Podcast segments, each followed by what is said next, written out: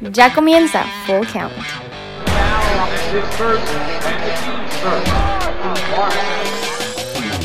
Muy buenas tardes, días o noches tengan todos ustedes. Sean bienvenidos a una nueva edición de Full Count. En esta ocasión es una edición especial. ¿Por qué?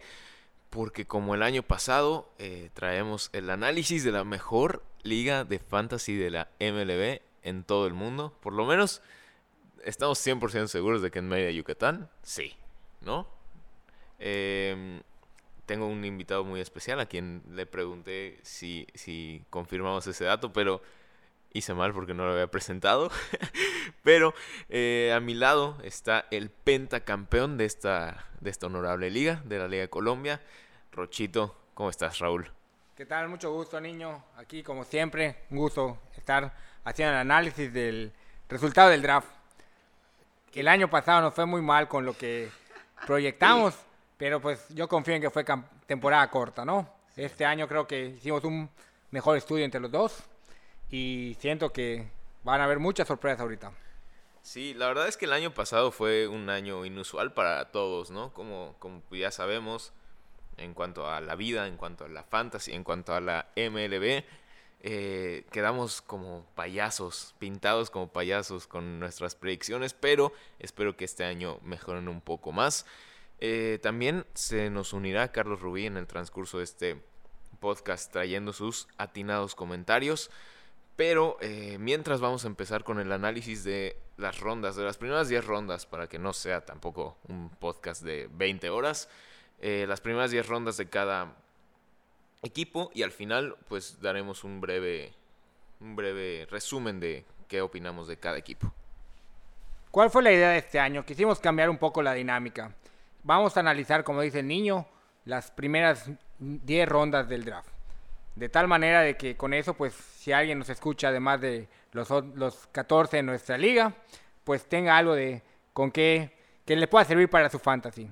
Este, pues esa fue la idea y arrancamos con el niño. Eh, la idea era que el niño iba a analizar la ronda 1, 4 y 7, Carlos la 2, 5 y 8 y yo analizaría la 3, la 6 y la 9. Carlos pues no se ha podido conectar por motivos de trabajo, entonces arrancaremos y al final daremos las rondas 2, 5 y 8 para que hagan sus, sus estudios. Pues niño, te doy la palabra y arrancas tú con la primera ronda. Cabe aclarar también que esta primera ronda es de keepers, entonces pues muy pocas sorpresas y muy pocos, o sea, es muy difícil fallar con tu keeper, ¿no? Eh, me voy a meter rápidamente aquí a ver el draft solamente para eh, tenerlo a la mano, pero em, ya tengo aquí yo mi análisis y, pues yo lo, lo, hice muy simple en, en cuanto a en cuanto a la practicidad, ¿no? Eh, yo escogí el mejor pick, el peor pick a mi gusto y el que creo que puede ser un sleeper. Ya lo comentaremos y lo vamos a ir platicando mientras los doy. En la primera ronda me quedo con el mejor keeper a Jacob de Grom del Tolok. El Tolok lo tiene en nuestra honorable liga del fantasy.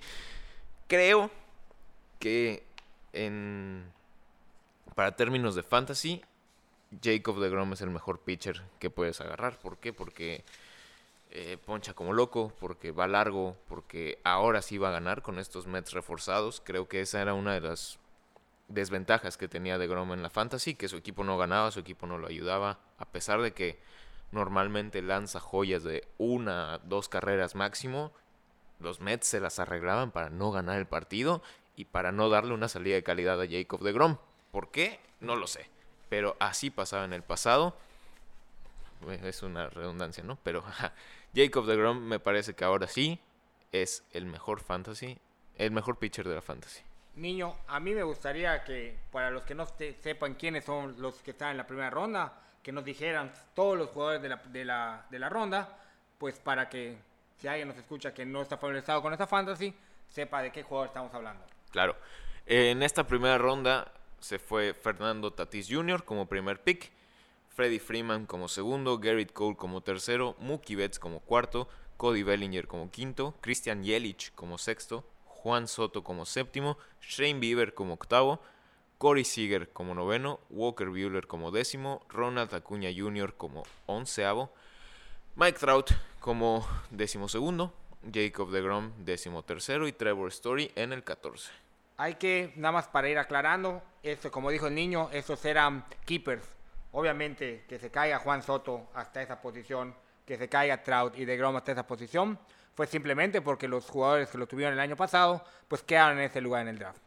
Claro. Si no, estaríamos todos locos con esa primera ronda de, draft. Pero bueno, como te decía, creo que Trout, perdón, de Grom es mi, mejor selección. ¿Por qué? Porque este lo llevaste en el lugar 9, aparentemente, ¿no? Entre comillas. Eh, imagínate llevarte a Jacob de Grom en el pick 9. Sería un agasajo en una fantasy normal. Eh, el peor pick se lo tengo que dar a mi capitán Oropesa porque Christian Yelich como keeper después de la temporada pesada, híjole, es, una decisión difícil, pero entiendo de dónde viene el, decir que Yelich es un gran jugador que vale la pena tomar el riesgo que estás tomando de tenerlo como keeper. ¿Por qué? Por lo que ha dado en temporadas pasadas. La temporada de 2020 fue inusual, eh, como ya lo dijimos. Temporada corta, no hubo mucho margen de mejora ni, ni para los jugadores que cayeron en un slump temprano, como fue el caso de Yelich. Y pues lo que puede llegar a darte este jardinero derecho de los Milwaukee Brewers, pues es, es muy bueno, ¿no? Como en años pasados de la fantasy. Y em, como sleeper, yo puse ahí a Corey Seager con los Aleshos. ¿Por qué? Porque a pesar por tu sangre azul también, por tu sangre azul. por mi sangre azul, por mi sangre azul un poco, pero por lo que demostró en la Serie Mundial, si el muchacho mantiene el nivel que tuvo en la Serie Mundial, va a ser espectacular su, su, rendimiento en la fantasy. Ya lo habíamos visto de Corey Seager en, en 2015, no por nada fue el Rookie of the Year, no por nada fue la portada de múltiples juegos de béisbol en su momento. Se apagó por la cirugía, se apagó eh, un rato no, no mantuvo este nivel que ya había mostrado, pero lo retomó el año pasado y creo que Corey Seager la puede romper este año.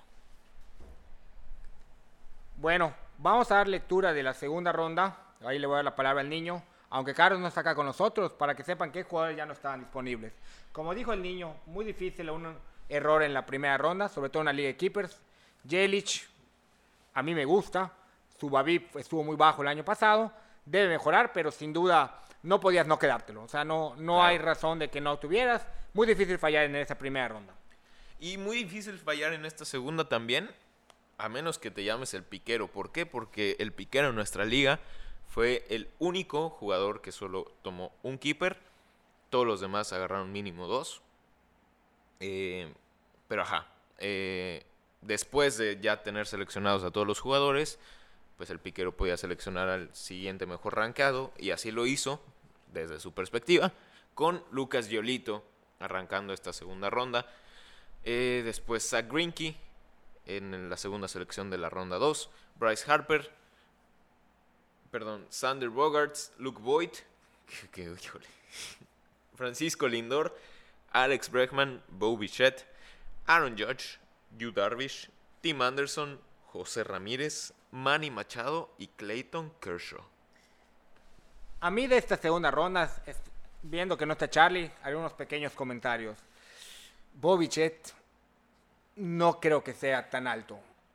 Después de cuando hable de mi tercera ronda, daré el análisis de lo que para mí fue quizá el que peor drafteó de todos por todo lo que tenía en su equipo y con lo que se fue quedando.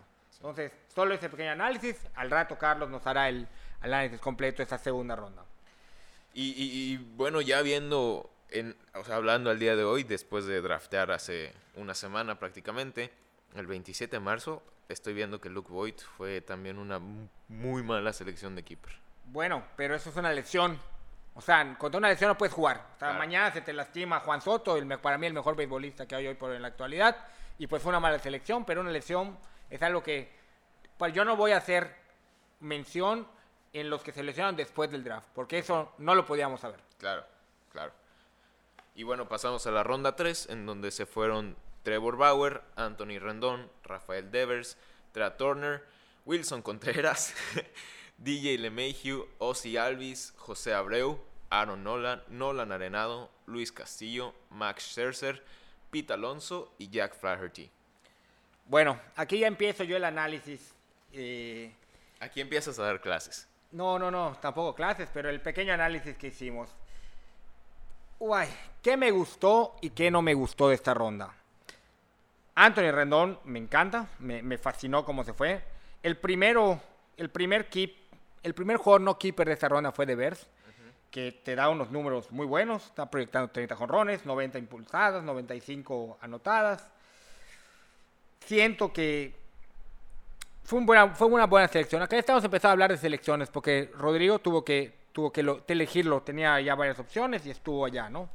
Trea Turner creo que va a tener un temporadón.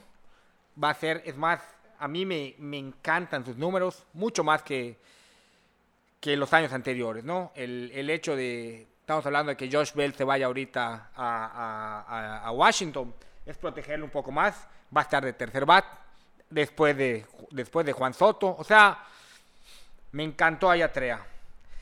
Aquí viene mi pick, que yo no lo entendí. El Yo pick controversial. Yo a Carlos, lo saben todos, lo, es uno de los que me ha- Cada vez que tengo una duda de béisbol, al que le pregunto, de una estadística, sobre todo de sabermétricas, de que le pregunto es a Carlos.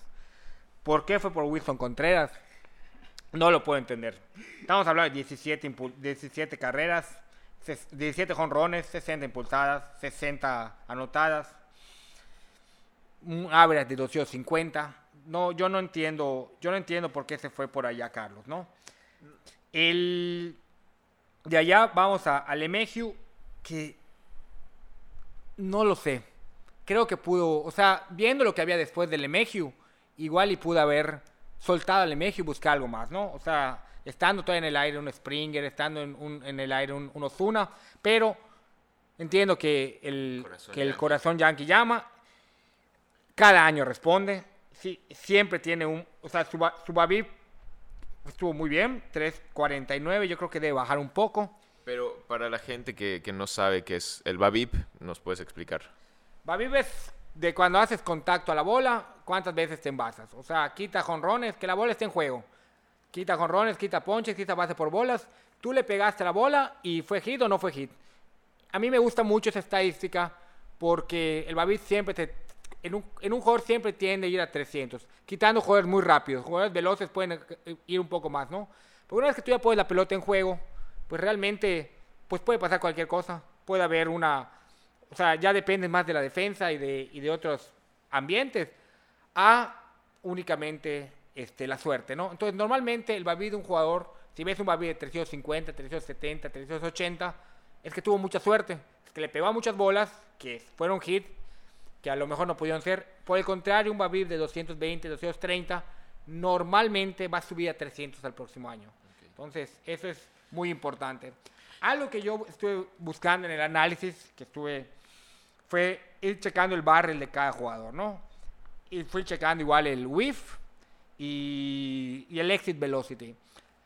A mí el barrel me encanta, es creo que las estadísticas de bateo que más me pueden gustar, porque te da ahora sí la relación de velocidad de salida con el ángulo de salida. Es decir, jugadores que están altos en barrel son jugadores que le están pegando bien a la bola. Claro, hay jugadores que no tienen tan alto barrel pero tienen contacto. Por ejemplo, hay un Hiura que tiene un barrel altísimo, pero que se poncha muchísimo. Sí, cuando le pega, le pega muy bien, pero no le pega mucho. Tenemos otros jugadores como Blackmon, que su barrel es bajo, pero tiene mucho contacto. Entonces, no es que sea la panacea, pero a mí es una estadística que me encanta. Sí. Entonces, volvemos a, a- a- Wilson Contreras. El whiff, que el whiff es, pues, como su nombre indica, ¿no? Cada cuánto, con, cu- cuánto abanicas, ¿no? O sea, con- cuántas veces abanicas que no le das a la bola. Sí. Y estamos hablando que el, que el whiff de, de de Wilson Contreras está entre un 12, un 7 cada año. De lo peor. O sea, estamos hablando que el 100%, estos son todos porcentajes, ¿no? Está entre el 12% y el 7% peor. Entonces, abanica muchísimo. Sí, es cierto, dime la posición de catcher, base cuarto bate en los, en los, en los Cubs, pero pagar tanto por él, a mí no me, no me encantó la idea. No, y estás hablando también de que eh, en la posición de catcher tienes a un JT Realmuto, que, que es para mí el mejor catcher de las grandes ligas en cuanto a defensa y ofensa. Y los, o sea, selecciones a Wilson sobre JT Realmuto, que para ese entonces tampoco estaba agarrado y no lo agarraron como en 10 rondas. Otro que no me termina de encantar fue Ozzy Alves. O sea, teniendo allá a Devers, teniendo a Luis Castillo en tu equipo, teniendo a unos que más me gustó, o sea, que fue José Abreu, y vas por Ozzy Alves y Bobichet, es algo que yo no, no lo comprendo, ¿no? ¿Qué te, qué, qué te proyecta Ozzy Alves? Te proyecta 25 jonrones, 90, anota, 90 anotadas, 85 impulsadas, 45 bases por bolas. Bueno, pues, pues robará un poco. Yo robará. creo que la Pero- combinación de, de home runs con bases robadas fue lo que... Pero son 25 jonrones a lo mucho. O sea, no, yo no le veo. Volvemos a lo mismo. El barrel de, de, de Ozzy Alves. Estamos hablando del 30, estuvo en el 30, y- en el decil número 36. Hablando que el 100 es el máximo. Yo no le veo un poder espectacular. Su velocidad de salida estuvo en, un cua- en el 41% del decil. Su Babip fue 3.25. O sea, es un Babip muy alto. Sí. Entonces, yo creo que Ozzy Alves, sí cierto, los Bravos van a notar muchísimo. Pues va de segundo bat. O sea, va a estar muy protegido después por, por Freeman. O sea, Claro. pero, uy, no, no, teniendo, te repito, a Devers y a Luis Castillo, no, no, no se me hizo una, una gran selección acá. Claro. Una que me gustó mucho después vino José Abreu, que igual esta ya fue, este, pues ahora sí, de lo que vi en la basura. O sea, en- no fue fue keeper, sí, esta ¿no? fue seleccionado. A mí José Abreu me encanta. O sea, tiene poder. Sí, cierto, se poncha mucho, pero batea para porcentaje. O sea, 270 con el Sí, poder sí, que tiene. Claro, tiene 34 años y pues eso podría ser un... Pero el año pasado tuvo un año monstruoso. Entonces, allá sí me gustó, fíjate que me gustó esa selección de Naif. José Abreu en esta ronda, le doy palomita. Después viene Nolan Arenado. Nolan Arenado lo agarró aquí mi compañero. Ay, a mí me tiene más dudas que certezas. No podría no haber pasado. Yo no podía No lo dejar ir. de ir, pero cambio de estadio. Volvemos a lo mismo. El barril de Arenado siempre ha estado. Tuvo en el 2019 tuvo un 51 y en el 2020 en el 30%. Claro, en Colorado pues la bola sale. Claro. Entonces yo no sé qué tanto vaya a ser en un estadio un poquito más este, de picheo. Claro. Le, le, le- le estiman 30 jonrones. Yo creo que está un poco alto. Yo no lo veo tirando más de 27 jonrones esta temporada. No es un equipo tan ofensivo. Claro, va a estar de cuarto, va después de, de Goldsmith. Eso va a tener siempre gente Sí, sí, que se puede envasar. Pero No, Y está Tony Edman por ahí que también se envasa muchísimo. O sea, la verdad, sí fue una selección que hice con miedo. ¿Por qué? Porque ahora Nolan va a tener que demostrar que es más que Colorado, ¿no? O sea, que es más que las alturas y que es más que un estadio en donde vuela la bola. Entonces, Yo, ajá. Yo creo que pudo haber ido. En lo personal, no me terminó de encantar. Sin embargo, ves a Nolan Arenado allá. Posición, estamos hablando del Tercera 34 del draft. Y dices, bueno, es Nolan. Hay que ir. Pero bueno. Después, y el último bateador de esta ronda, después veré el picheo, fue Pete Alonso. Pete Alonso, poder, poder descomunal, ponches. Ponches descomunales, eso también es cierto. Toma mucha base por bola. Sí, también. Yo creo que este año puede, puede, o sea, tiene mejor, lo dijiste hace ratito, tiene una mejor ofensiva. Sí. Va a ser más difícil picharle a Pete Alonso. O sea, está, está, está mejor armado los Mets, ¿eh? Claro. No sé si me hubiera, yo no sé si hubiera agarrado a Pete Alonso pensando en que, pues quedaba un Springer, quedaba un Osuna, quedaba un Eloy Jiménez. Si querías poder, a mí me gusta más Eloy Jiménez. Que bueno, ya todos sabemos a estas alturas el resultado de lo de su chistecito de ir a robarse un home en sprint training. Que no se iba a robar nunca. Pero bueno, y no intenta robarte un jorrón en sprint training. Pero bueno, yo no sé si. No es que sea malo Pete Alonso, pero entiendo que pagó poder acá el, el, el Tolok. Pero no sé si, Digo, y si también había algo, pudo haber ido por algo mejor. el Tolok no sabía que jugadores iban a quedar libres porque fue keeper, keeper. Eso también es cierto. Pero vaya, haces tu pequeño estudio. O sea, Claro. había, había, había, o sea, no sé, igual y. o no sé, yo, yo creo que no hubiera ido por él. Pero no se me hace una, no se me hace un Wilson Contreras. Claro. O sea, no, no, Sí. no va por allá. y incluso creo que podría salir bien la apuesta. O sea, Pete Alonso es arriesgado, es mucho riesgo, pero puede haber muchos beneficios. Eso, eso me gusta. Claro. Picheo de esta ronda. Trevor Bauer. Un año bueno, un año malo. Y a ver si no me lo. Ya tiene a el ver si no ya tiene el dinero en la cuenta. Ahorita. Y a ver si no te quitan la sustancia. Estuvo bueno el- lo que les compartí a los del, en el Instagram a, a los de la Fantasy. Sí, está, está... Digo, no podías dejarlo pasar. O sea, No, y- a mí, a mí me da mucha certeza. Va a ganar, es ponchador. Claro. El único tema con Theo Bauer es su cabecita. Ese es lo único que... Si no le traiciona, me encanta. Sí, no, y ya estás hablando de que va a ser el 2 o el 3 de una rotación de los Dodgers, en donde va a ganar, va a ir largo, va a ponchar, es un estadio de picheo, o sea, tiene todo para ganar Trevor Bauer esta temporada. Me encanta Trevor Bauer, me fascina. Lo único que le pienso es la cabecita. Y yo creo que va a tener un, un tremendo temporador, ¿eh? O sea, no, es más, no había manera de no escogerlo. Nada más me gusta ser muy puntual en, en ese tema, Sí. que el temor que, que le tenemos todos a Trevor Bauer, ¿no? No, y hay que ver lo de las sustancias, lo digo en serio, ¿eh? porque Trevor ha sido muy, muy abierto en cuanto a este tema, en cuanto a que hay sustancias que la- los pitchers usan que no están prohibidas en la MLB y ha dejado de entrever que él mismo las ha usado. Eh, entonces, si la MLB llega a regular esto a mitad de la temporada o, o en algún punto de la temporada, me preocupa el nivel que pueda mostrar Trevor Bauer. Porque si lo ves pre 2019-2020, es un pitcher del montón. Siempre tuvo mucho talento. Sí. Pero yo estaba viendo el spin, lo que, Spin las rates, revoluciones sí, sí, sí. que además tiene ahorita su picheo a partir de las sustancias. Y creo que subió de 2.300 revoluciones a 2.500. O sea, una cosa Muchísimo. bárbara.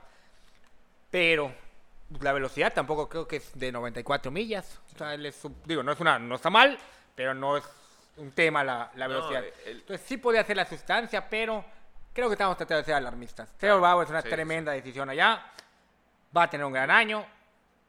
Yo, a mí Ah. me gusta. A mí me hubiera gustado tenerlo. Exactamente. O sea, te cambio a Trevor Bauer por mi, por Scherzer en cualquier Claro, momento, siempre, que es el mío. Aaron Nola. Aaron Nola dejando ir a Jack Flaherty. Bueno, Alesh, tuvimos mucho esta plática a- a- previo. Yo creo que Jack Flaherty tiene más picos. O sea, puede tener más talento, pero es un pitcher un poco más constante Aaron Nola. No me molesta en, la, en esta selección. Creo que, creo que me hubiera quedado por Flaherty, pero me, o sea, no, tampoco es, es, es buscar polémica donde no hay. Es una buena selección Aaron Nola en, esta, en, este, en este lugar. Luis Castillo, allá para mí, Agustín tuvo mucha suerte. Que le haya caído Luis Castillo allá, a mí me encanta. Poncha. Sí, un poco descontrolado con sus bases por bolas, Sí. pero es ponchador. O sea, es un pitcher que va a ganar. Creo que tuvo mucha suerte en tenerlo allá. Mi viejito Scherzer, pues no hablaré mucho de mi equipo. Esto ya se los dejaré a ustedes. Pero pues por si alguien nos escucha de fuera, la verdad es que me, un dolor de cabeza escogerlo o no escogerlo. Al final su velocidad no ha bajado. Su babip estuvo altísimo. Entonces eso quiere decir que va a bajar su babip. Le van a batear un poco más. Y terminó creo que en 3 abajo, 3.70 y tanto de, de, de era. Entonces yo creo que fue una buena selección Scherzer. Claro que me preocupa la edad. 36 años, definitivamente. Es, un tema ya. Y Jack Flaherty. Me gustó cómo quedó el, do- el 1-2 del piquero, ¿eh? Sí. Violito Flaherty. Sí, sí, sí. Yo creo que fue una muy buena estrategia este, no ir por tanto bateo, porque pues, ya se había estado agarrando, e ir por lo mejor picheo que hay y desde allá armar tu, tu equipo. Pero eso, de los equipos hablaremos después, ¿no? Claro. Aquí se me va mi tercera ronda. Una ronda, pues como decía el niño, un poquito, un poquito más complicada que la primera, pero también quitando a Wilson Contreras, todo, todo lo que hubo me gustó. Quitando a Ozzy Alves por lo que dejó de tener. Yo creo que a mí Ozzy Alves no se me hace un, Un peloterazo. un peloterazo. O sea, sus números no me indican que sea un peloterazo. Como te dije, 30, eh, 36 de barrel, 65 de whiff. No toma bases por bola. Ay, no, quitando, en, digo, juega en Atlanta, eso es lo único que sí me gusta. Te repito, tampoco estamos hablando de un muerto. O sea, es un muy buen jugador, no para una tercera ronda del draft. Claro. Pasamos ahora a la cuarta ronda del draft, en donde tenemos a Marcelo Zuna, Brandon Woodruff, Eloy Jiménez, Blake Snell, George Springer, Alberto Mondesi, Kyle Tucker, Jordan Álvarez, Kenta Maeda, Luis Robert, Zach Gallen, Vladimir Guerrero Jr., JD Martínez y With Merrifield. Em, en esta cuarta ronda no me pude decidir entre un mejor pick porque me parece que hay dos muy buenos. Snell y Springer. Eh, creo que el, el, hecho de que George Springer haya caído hasta la cuarta ronda del draft es impresionante porque es uno de los mejores jardineros que hay en las grandes ligas.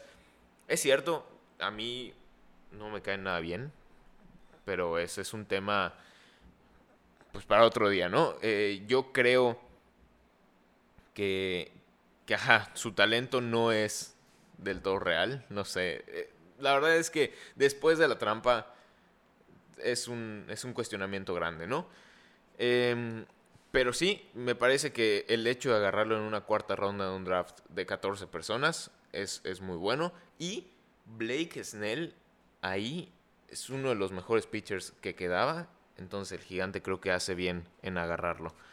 Eh, además de que en San Diego va a ganar, en San Diego va a ponchar, en San Diego va a tener una muy buena temporada Blake Snell. El peor pick me parece, no por el jugador, por lo alto que se va, Jordan Álvarez. Creo que en una cuarta ronda Jordan Álvarez es, es, una apuesta arriesgada, sobre todo por lo que demostró el año pasado. Tú lo tuviste, tú fuiste su dueño el año pasado. ¿Estuviste contento, sí o no? Mira, Jordan Álvarez a mí me fascina. O sea, es más, podría ser el sleeper para mí de esta ronda. ¿eh? Sí. El único problema es que no se lesione. Porque tiene poder, batea para. Tiene, o sea, tiene una tremenda este, exit velocity, batea para porcentaje. O sea, es un, es un peloterazo. O sea, tiene números para batearte porcentaje, tiene números para batearte poder, tiene, tiene paciencia en el plato. O sea, está joven. A mí, a mí me encanta. De hecho, esta ronda cuarta a mí me fascinó. Sí. Snell me, me gusta mucho. No sé cuántos innings se pueda dar. Es un jugador propenso un poco a lesiones. Sí. Digo, nos vamos con la idea de la Serie Mundial y estuvo espectacular. Claro. Este, pero fíjate que sí me gustó primero que se vayan por Woodruff. Me gusta más Woodruff que Snell. O sea, como pitcher, me gusta un poco más. Sí, es cierto, va a ganar más en San Diego. Es una división igual mucho más sencilla. Eso también tiene puntos. Entonces, a mí sí me gustó que vayan primero por Woodruff que por Snell. Yo se lo cuestioné a, a Figo. Yo se cuestioné a los cansecos, me dijo, no sé por quién ir, por Snell o por Woodruff. Yo dije, yo me iría por Snell. ¿Por qué? Porque confío más en el equipo que, que, que, está alrededor de Snell. A Woodruff le puede pasar lo que le pasa lo que le pasaba de Grom mucho tiempo, ¿no? Sí, pero digo, tampoco es que el, el, la central del, de la Nacional sea un lugar donde tengas mucho miedo de contra quién jugar. Chicago tiene bateo y, no hay mucho más. Entonces, creo que me gusta mucho Woodruff. A mí en lo personal es un pitcher que yo lo tuve, también eso hace que le tengas algo de cariño y este, a mí sí me gustó. Y perdón, como sleeper de esta ronda, tengo a Zach Gallen, que lamentablemente ya sufrió una lesión eh, pero si, si se recupera y muestra lo que empezó a mostrar el año pasado, Galen va a ser un pitcher increíble. ¿Por qué? Porque está en una división. Bueno, la división no le ayuda mucho, pero eh, es el as, sin duda alguna, de los Arizona Diamondbacks. O sea, Galen de sleeper para mí no tiene nada, ¿eh? es una realidad. O sea, no, para mí no conviene sleeper porque volvemos a lo mismo. En el orden que se fueron los pitchers, para mí se fueron los tres mejores en el orden que se tenían que ir. Primero Woodruff, después Snell y después Gallen. Esta ronda me encantó. Mucho talento. Sí. Que no me terminó de convencer. Creo que Luis Robert se fue un poco alto. Digo, tú, lo, tú lo agarraste. Sí. No lo sé. Creo que habiendo... No veo a Luis Robert mejor que a Vladimir Guerrero Jr., que yo lo agarré. Entonces, pues también ahí hay el número. Está un poquito viciado.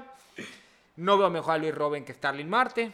Ok. Digo, nuestra liga se quedan tres keepers y luego todo lo demás se va a- al draft. A lo mejor una liga de dinastía, pues igual sí te conviene un poco más. Sí. Pero para este año, guay, no sé qué tanto.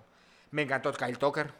Así como al isótopo te digo que hace rato no me gustó lo que hizo. Para mí el isótopo, y él lo platicamos al final, después de sus keepers, hizo muy buenas cosas en el draft.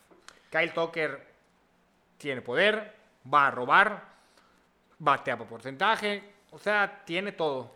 Y, y también tenemos que tomar en cuenta que aquí ya empieza la presión del draft. O sea, aquí ya es draft Hace en vivo, eh, tienes un minuto para entre selección y selección.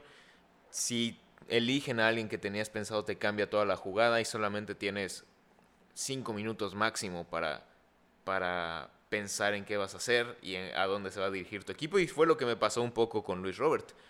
Yo quería a Carl Tucker. Y se te cayó. se me fue, Una- y, se y- te fue a ver cuánto antes.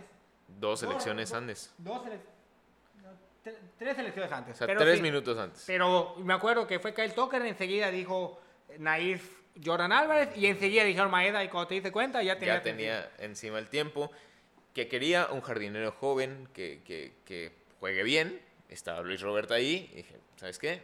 Venga. No, no es malo, no, te- Sí, sí, sí. no me encanta. No, pero también explicarle y- un poco a la gente eh, La dinámica. la dinámica del draft en vivo. Y fíjate cuál me sorprendió JD Martínez. Sí, Tan después de que no lo, lo tuvo el año pasado, le fue muy mal con él, lo terminó regalando y que lo Sí. vuelva a agarrar, guay.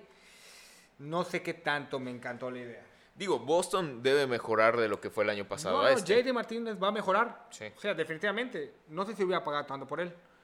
Sobre todo que ya tenía a Pita Alonso. Entonces es un Ponches jugador. y ponches y ponches. Entonces es. no sé si fue un poco redundante. Sí. Pero bueno, es una decisión. Tampoco se me hace un mal jugador. Y Vamos a pasar a la quinta ronda, en donde se fue Starling Marte, Gleyber Torres, Corbin Burns, Michael Conforto, Tyler Glasnow, Nick Castellanos, Josh Hader, JT Realmuto, Stephen Strasburg, Liam Hendricks, Lance Lynn, Giancarlo Stanton, Max Fried y Randy Arozarena.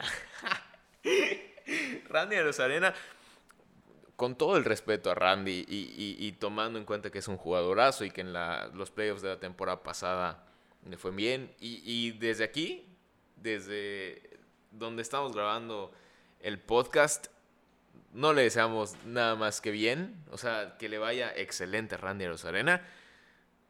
Pero sí tengo que decir que me parece que fue el peor pick de esta ronda. mira, no me tocó analizar esta ronda porque era de, de Carlos. Eh, Rainer Solana me, me cae muy bien. Sí, a mí también. O sea, es, es yucateco prácticamente, lo, lo- lo queremos acá en Yucatán. Pero no sé si pagó demasiado. Yo Pagó creo, es por que yo ver. creo que se fue muy o alto. sea, estaba, pagó por ver. Igual le puede salir, ¿eh? Puede de ser. hecho, cuando hablemos después de los equipos, ahí tengo un tema con el dueño de, de este jugador, ¿no? ¿Qué me gustó de esta ronda? Hay buen picheo, ¿eh? Sí. Fíjate. Tyler Glasnow, si lo tienes sano en el año, mocos, es mejor que Snell, ¿eh? Sí. Mejor, más talento que Snell. Sí, sí. más, nada más que nunca ha estado del todo sano. Y la división tampoco está tan fácil. No, la división está bastante complicada, pero vaya, es un tremendo pitcher. Pero bueno, dejamos de esta ronda, Carlos, en el momento que le toca, porque yo no terminé de hacer un análisis tan Claro. fuerte. Y vamos a pasar a la ronda 6, en donde se fue Javier Baez, Austin Meadows, Kyle Hendricks, Charlie Blackmon, Cavan Villo, Eugenio Suárez, Paul Goldie. Se complica mucho decir Goldschmidt. Goldschmidt. Eh, Ketel Marte, Anthony Rizzo, Zach Plisak, Trent Grisham, Joe Musgrove, José Altuve y Keyston Hura. Ya te vi la cara cuando dije Zach Plisak. Pero bueno, Mira, eh, no lo expliqué en la ronda anterior, pero más o menos cómo traté de hacer yo mi análisis. Yo agarré las estadísticas de exit velocity, hard hit, porcentaje, el des- porcentaje de ponches, pero el porcentaje de ponches es, todo eso son porcentajes en cuanto a toda la al MLB. Es decir, 100 es el máximo, 0 es el menos, o sea, cero es el mejor porque no, es el que 100 es el máximo. 100 es el que menos se poncha. Es el que menos se poncha, exactamente. Igual el exit velocity, 100 es el que tiene mejor velocidad de salida. De ahí me fui al base por bolas igual en, en porcentaje. Barrel, Whiff, que a mí me encanta. Esta, esta- el Whiff igual me fascina porque es un jugador. Si nos vamos a nuestra fantasy, el Whiff del gigante es Bueno. cero. Es uno que le pega y le pega y no le ve la bola. El whiff del gigante, el whiff de Figo, el whiff de... No, nadie más Nada hace más. tanto swing. El Whiff de Alvarito, de los el whiff de rivales. Alvarito, upa. Pero bueno, y el Babib, que a mí el Babib, como siempre te he dicho, me gusta que estabilice mucho un jugador. Antes de pensar en un jugador, pienso mucho en su Babib y pienso mucho en su Barrel. Por ejemplo, perdón que te interrumpa y solo quiero hacer aquí un comentario pues candente, ¿no? El babip de los jugadores que batean al central de nuestro equipo debe ser altísimo porque el gigante es el que ronda esos jardines y uh, no nos ayuda nada el gigante, ¿eh? Bueno, eso es, eso es de, de nuestro- de nuestra fantasy ahora sí. Pero bueno, esta ronda, Javier Baez, arrancamos con Javier Baez. Guay, El MVP. Javier Baez. No, no, no, no. Otro jugador que no, mm, se me fue muy alto para mí. Tiene un talento natural impresionante. Es shortstop. Que el shortstop este año estuvo bastante poblada. Raro. Normalmente es una posición difícil. Ahorita hay muchos shortstop de mucho talento. Entonces, agarrar 180 po- ponches me cuesta trabajo. Tiempo antes de que siga analizando jugadores, yo siempre he pensado que en la ronda 5, 6, 7, 8 y 9 ganas o pierdes la fantasy. Es allá donde, porque en las tres primeras, lo más seguro, las cuatro te primeras, equivocar. es muy difícil equivocarte. Sí se te puede lastimar como algunos, como Eloy Jiménez, ¿verdad, Rodrigo? Pero, pero es muy difícil equivocarte. En las 5 es cuando ya empiezas a tomar decisiones, cuando ya empiezas a, a- a- poder fallar. Cuando el draft cambia. Volvemos a lo mismo, como te decía hace rato. Luis Robert, pues no es malo. Es muy buen jugador. Cuarta ronda, no lo sé. Ozzy Alves, tremendo pelotero. Tercera ronda, no lo sé. Pero al final son buenos peloteros. O Claro. sea, y te pueden responder y pueden tener una temporada gigante para estar allá, ¿no? En la quinta ya te puedes equivocar. En la quinta ya puedes agarrar a un Javier Baez y, y 180 ponches y, y te metes en un problema, ¿eh? Es- pero bueno, también es cierto que también puedes tener, o sea, Javier Báez es alto riesgo, mucho puede haber mucho beneficio, pero también puede haber mucha pérdida. Yo así siento Javier Báez. Austin Meadows, jugador que me gusta muchísimo, muchísimo. Le falta un poco de poder. Eh, está proyectado 23 jonrones. Su barrel en el 2019 fue el 88. O sea, tuvo buena, buena salida. O sea, tiene Sí. un buen ángulo y buena salida. Claro, su Babip bajó de 3.31 a 2.80, del 2019 3.31 a 2.88 en el 2020. Yo creo que va a volver a estar en los 300. porque tiene velocidad 310? Yo creo que va a volver a... Por ahí debe estar su Babip este año. 310, 312, porque es un jugador rápido, ¿no? Rápido. No sé qué tanto va a notar ahorita, fíjate. Ya creo que eh, perdió un Sí. poco de, de- de- de bateo Tampa. Tampa. Sí, lo, lo de Tampa me da miedo. O sea, todos los jugadores de Tampa me dan miedo. ¿Por qué? Porque además de que rotan cada dos segundos, no sé qué tanto se pueda repetir el fenómeno Tampa Bay Rays durante toda la temporada 2020. 2021, perdón. Pero a mí se me hizo un buen pick, porque Austin Meadows me gusta. Es- Sí, o sí, sea, sí, sí. Los números que están proyectados, agarra base por bolas. Por ejemplo, Javier Baez te va a agarrar 33 bases por bola y te va a ponchar 180 veces. Yo estoy pensando que Austin Meadows va a tener 125 ponches y 55 bases por bolas. Yo me hubiera ido primero por, por Meadows antes que Baez.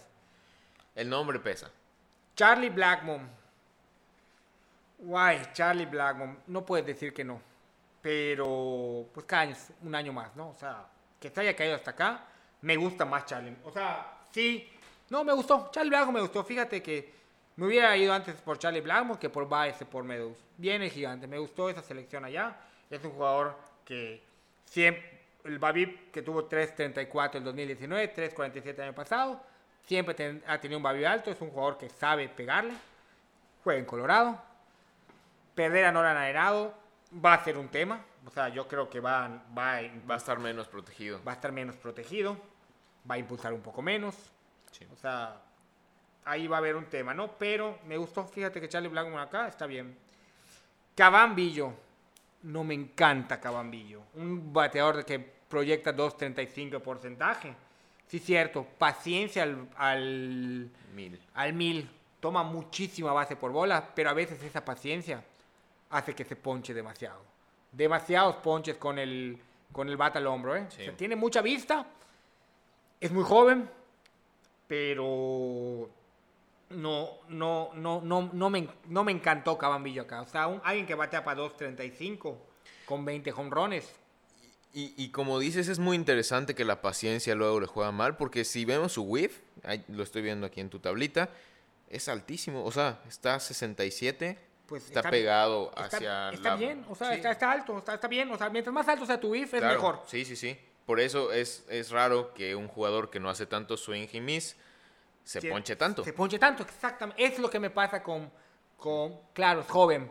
Eso lo puede mejorar. O sea, es una apuesta arriesgada que yo no hubiera tomado. A mí me gusta, la, la verdad, bastante Caban. ¿Qué me gustó esta ronda? Eugenio Suárez. Me encantó que se caiga tanto. Sí, cierto, el año pasado puso números terribles, Sí, pero viene de un barril de 214. ok. Es decir, lo debe subir a 280. Tampoco es un jugador. Tuvo mala suerte. Tampoco es un jugador que te vaya, yo creo que te vaya a pegar los 300, porque no es un jugador rápido. Es un jugador que toma bases por bolas. Es un jugador que te va a tomar unas 70 bases por bolas, 75 yo calculo. No te va a batear para tanto porcentaje, pero tiene poder, va a anotar y va a impulsar. Me encantó Eugenio Suárez en esta, o sea, que se haya ido en esta ronda. Goldie. Goldie. ¿Por qué se cayó tanto Goldie? ¿Qué, qué le ven a Goldie mal que yo no lo he visto? Porque Goldie cada año responde. Y el año pasado, si bien fue año corto, tuvo Sí, tremendos estuvo- números. Pero estuvo también mucho tiempo fuera el año pasado. Claro. O sea, su, su muestra de... de su, el tamaño de la muestra del año pasado es muy corto. Pero bueno, Goldie, cuando, o sea, no lo sé. Nunca ha fallado. O sea, no entiendo cómo voy por Baez o por Medus estando Gold, Gold- Y es que me gusta Medus. Estando Goldie allá. Y también siendo primera base una de las, de las posiciones más difíciles de llenar en el fantasy. O sea, no hay primeras bases tan talentosos como Goldie. Así es. No había pensado. También razón, a shortstop y, y jardineros. Goldie creo que sacó oro acá el isótopo cayéndose tanto Goldie. ¿eh? Sí. No, no esperaba eso. Estamos hablando de un jugador que te va a dar 25 honrones, 85 anotadas, 80 impulsadas.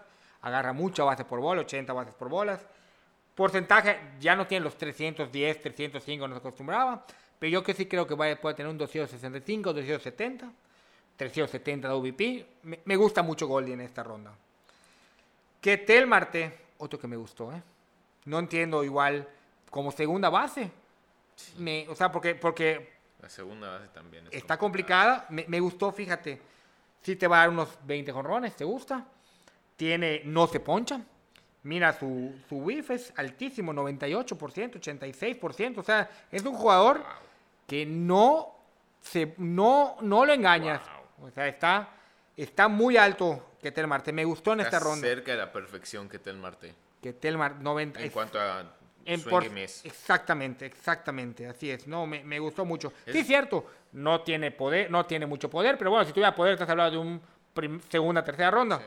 Me gustó acá que Tel Marte va, va a anotar. Arizona, yo creo que Sí. es un parque bateador. Esa estadística me, me voló la cabeza, ¿eh? ¿El whiff? El 98 de whiff. Es fuerte, ¿verdad? Está, está muy, muy, muy bien. O sea, mucha paciencia. Claro, su barrel es, es bajo. O sea, su, su, su exit velocity y su barrel es bajo. Estamos hablando de un barrel de... El año pasado tuvo el 13% de abajo, 2019 65, y siempre estará como en un 50%. Le falta poder, Claro. pero es un segunda base, o sea, muy buena selección acá. Sí. Anthony Rizzo, otro que se cayó. Fíjate que el año pasado, sí cierto, sus números no estuvieron del todo bien, pues, tuvo poder, pero volvemos a lo mismo. Viene de un Babi de 2.18, siendo un jugador que te debe tener un, un Babi pegado a los 300, va a mejorar sus números. Otro que me gustó.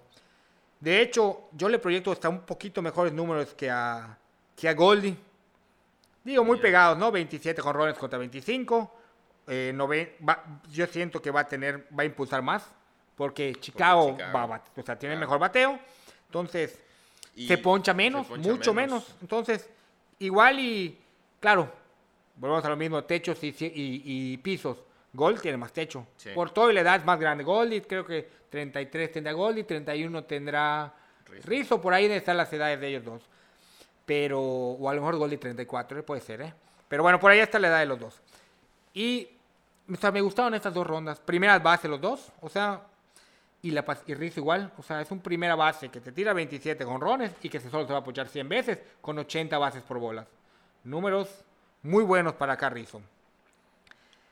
Trent Grish- Grisham lo agarró el, el chop. Me gusta mucho. Primer bate de San Diego. Roba. Le falta, fíjate que le falta un poco de contacto. No, no tiene mucho contacto. Se poncha, pero toma bases por bolas. Yo le proyecto unos 150 ponches, unas 75 bases por bolas tomadas con un 2.45 de porcentaje. No, no me molesta, creo que lo proyecté bajo. Puede tener un, un gran año Grisham. O sea, no, no, me gusta, me gusta Grisham acá. Y viene lo peligroso. Pepe Altuve y Keston Hura. Cerramos con esos dos. Ay, Altuve, Altuve, el niño del tambor. El niño del tambor no me molestó en esta ronda, fíjate. Sexta ronda Altuve. Sí, no. Está bien, está bien, está... Volvemos, viene de un 250 de, de.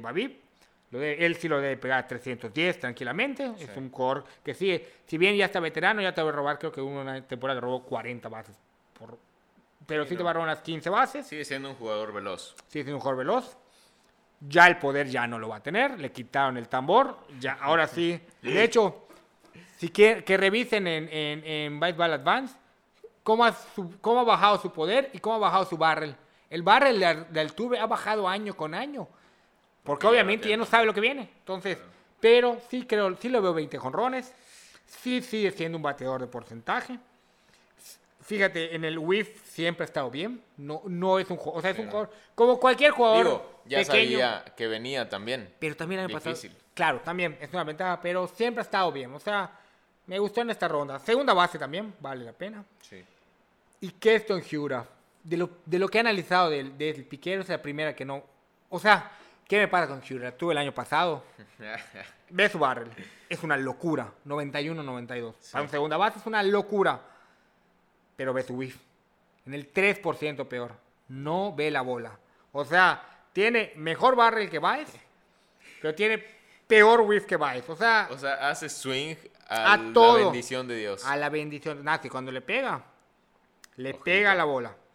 Entonces, ¿qué me pasa con Hura? Si logra tener disciplina, sacó oro acá el piquero. Si no, 180 ponches, 40 bases por bola, batear para 250, 3, 320 de OVP. No, no, creo que creo que pudo haberme, pudo haber encontrado algo mejor en, en esta ronda. Dale.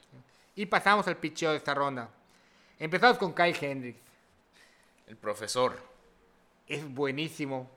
Yo eh, platiqué el otro día con Rodrigo. Yo tengo un problema y eso lo tengo que cambiar yo. A mí un pitcher que no poncha no me gusta. Y este no poncha. Pero el error es mío. No, el error no es de él. Él es buenísimo. Él es...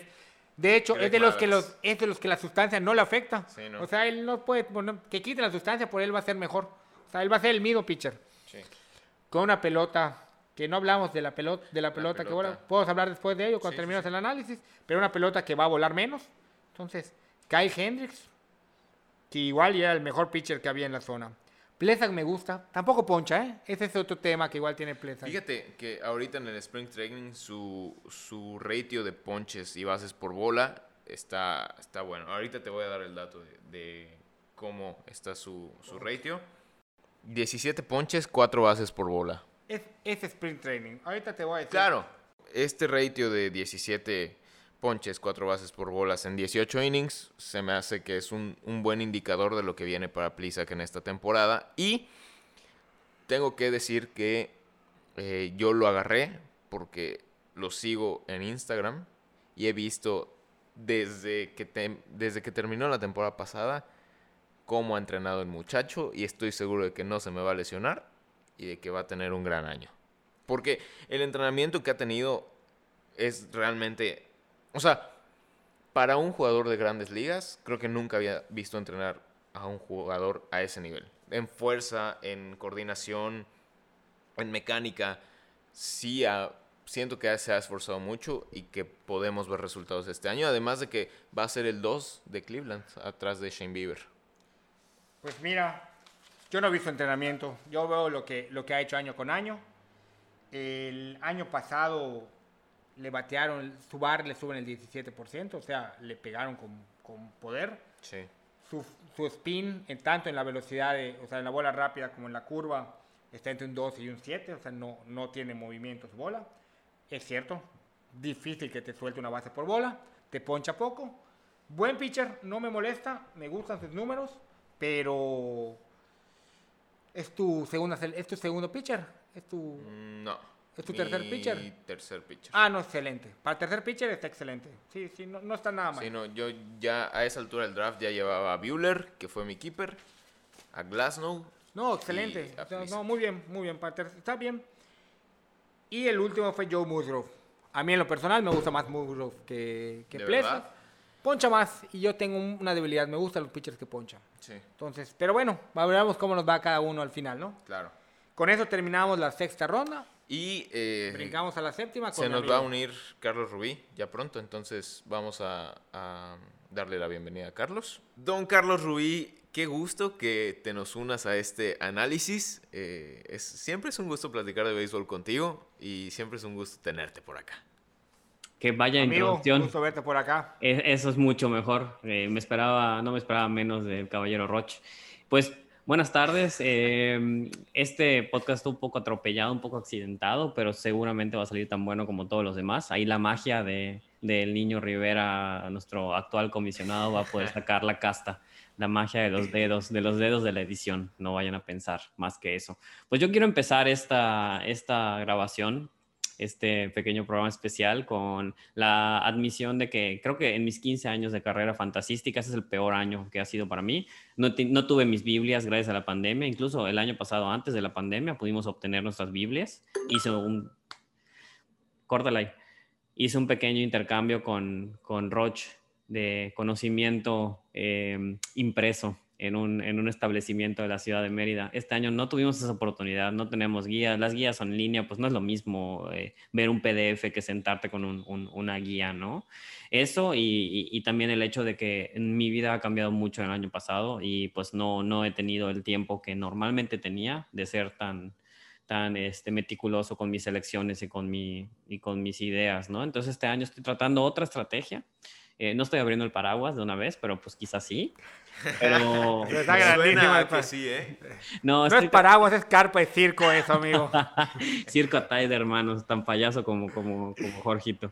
Este, no, no, no, en realidad no, no, es, no es justificar ni, ni, ni tratar de, de, de- de prevenir una catástrofe. La realidad es que este año, pues, el tiempo no, estaba, no estuvo ahí.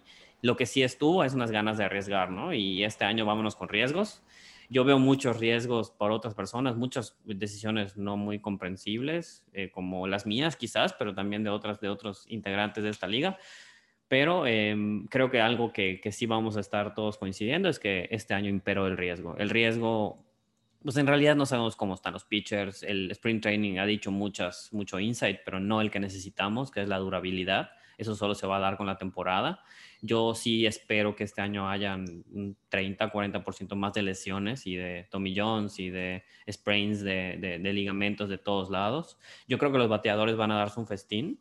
Y también existe el rumor de que en, en nueve días empieza la temporada, que en ocho días digan que la regla del DH sí va para la nacional, ¿no? Lo cual ya hemos platicado los tres, que es una mentada de madre para los peloteros, porque antes de, de multimillonarios y de egoístas y eso, hay que recordar que el 70% de los peloteros gana menos de 500 mil dólares al año, eh, de 600 mil, porque 500 es la base, em, y son trabajadores tan modestos como, no nosotros, pero como muchos otros de, de clase media eh, de, Estados Unidos, ¿no? Y el agregar, el quitar la regla durante todos los meses del, free agency y ponerla un día antes de la temporada es un enorme fuck you a la labor, ¿no? A, estos eh, 30 extra spots en un roster.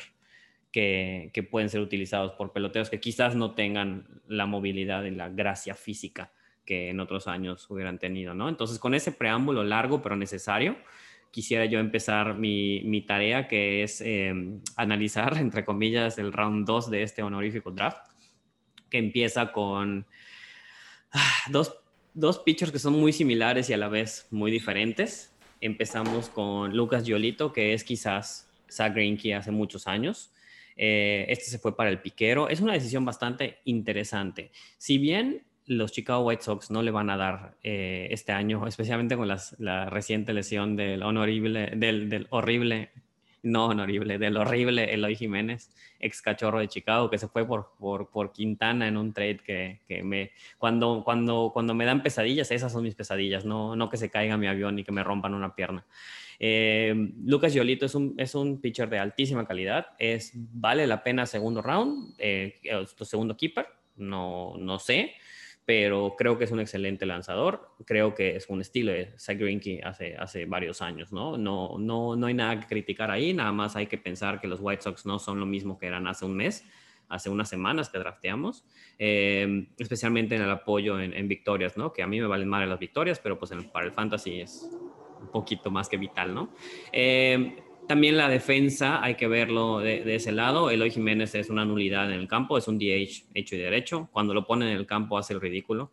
Eh, es, una vergüenza, no, no hay manera de decirlo. Se cae, se da de tambos, eh, rueda, vergüenza en el campo. Es más, les invito, escucho. Como el gigante.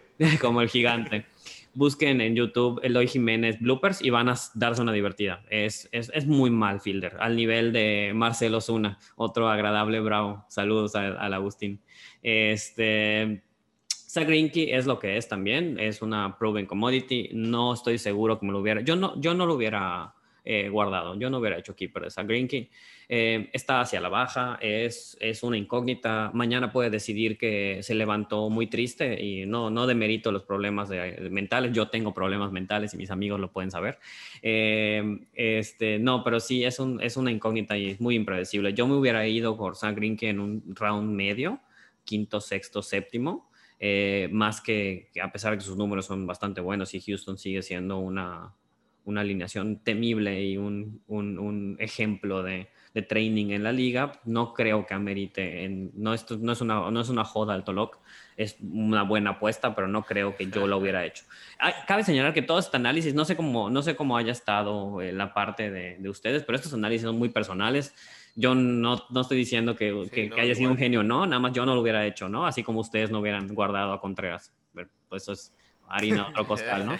Pero pues yo, yo no lo hubiera hecho porque sí, sí creo que hay pitchers muy similares en, disponibles temprano eh, a Greenkey, ¿no? Sin el peso de la edad y de, del este make-up, como dicen los gringos, el make-up mental de, de una persona como él, ¿no?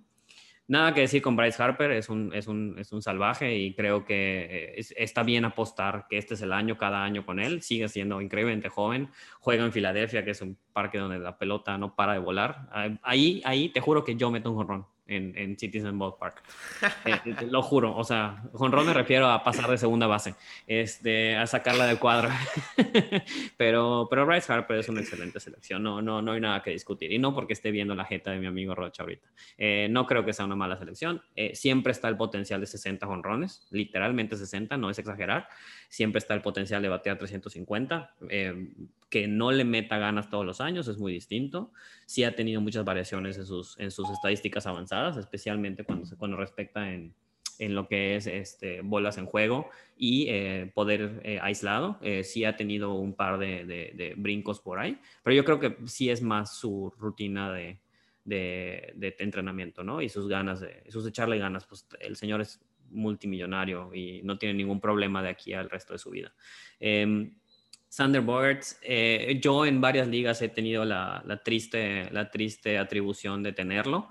Eh, es un excelente shortstop, quizás eh, ya antes de, antes de, que afloren tantos shortstops de altísimo nivel en, en, las grandes ligas, era creo que la promesa más importante. Creo que era un top one en, hace un par de años, especialmente cuando considerando ligas de largo plazo. creo que es una excelente selección, creo que tiene un muy buen futuro y ya tiene un buen presente, pero tampoco estoy muy seguro de que me lo hubiera mantenido, especialmente si ves la lista plana, está dos picks antes de Francisco Lindor, que yo, sabemos que estos son keepers, ¿no? Y que el orden no es necesariamente importante, pero si lo ves en frío, si pensarías, oye, Lindor sobre Bogarts, yo me hubiera ido por Lindor, pero bueno, sabemos que en, en, en, esta, al menos en, esta, en este round es democrático, ¿no? O sea, no hay picks arriba de otros, pero bueno, creo que yo me hubiera ido más por Lindor si tuviera dos, dos slots que por Sander Bogarts, pero bueno, insisto de nuevo, hay una gran cantidad de shortstops, ninguna decisión en, en, el, en, la posición de shortstop, ninguna decisión es mala, creo que absolutamente todas son, son eh, correctas, a menos de que agarres a, Iglesias, que pues, definitivamente no va a batear ni 200, ¿no? Que si esta liga contara eh, Web Gems, pues sería muy distinto, ¿no? Pero pues no, no la cuenta. Luke Boyd, nada que decir, no me cae bien. Eh, mi, mi, mi, mi, terrible opinión de él me hace, me hace cuestionarlo. No, me, me, cae mal, no me gustan sus rachas. Es de, creo que es el pelotero, no corríjanme ustedes, pero creo que es el que más se ha enrachado en los últimos años. Batea 450 dos semanas y después se va a ceros. Eh, es un Gary. Eh, no siento que sea el, el worthy de, Perdón, David, por hablar en inglés. Sé que lo odias. Eh, sé que en este país no. este, sí, no creo que sea valioso al nivel de, de, mantenerlo. En, pero, pues bueno, eh, Underdog, tú tienes muchas, muchas esperanzas de, de, encontrar esos diamantes en bruto y creo que, que, que no quiero que lo defiendas, pero no hay nada que defender. Es, es, es válido.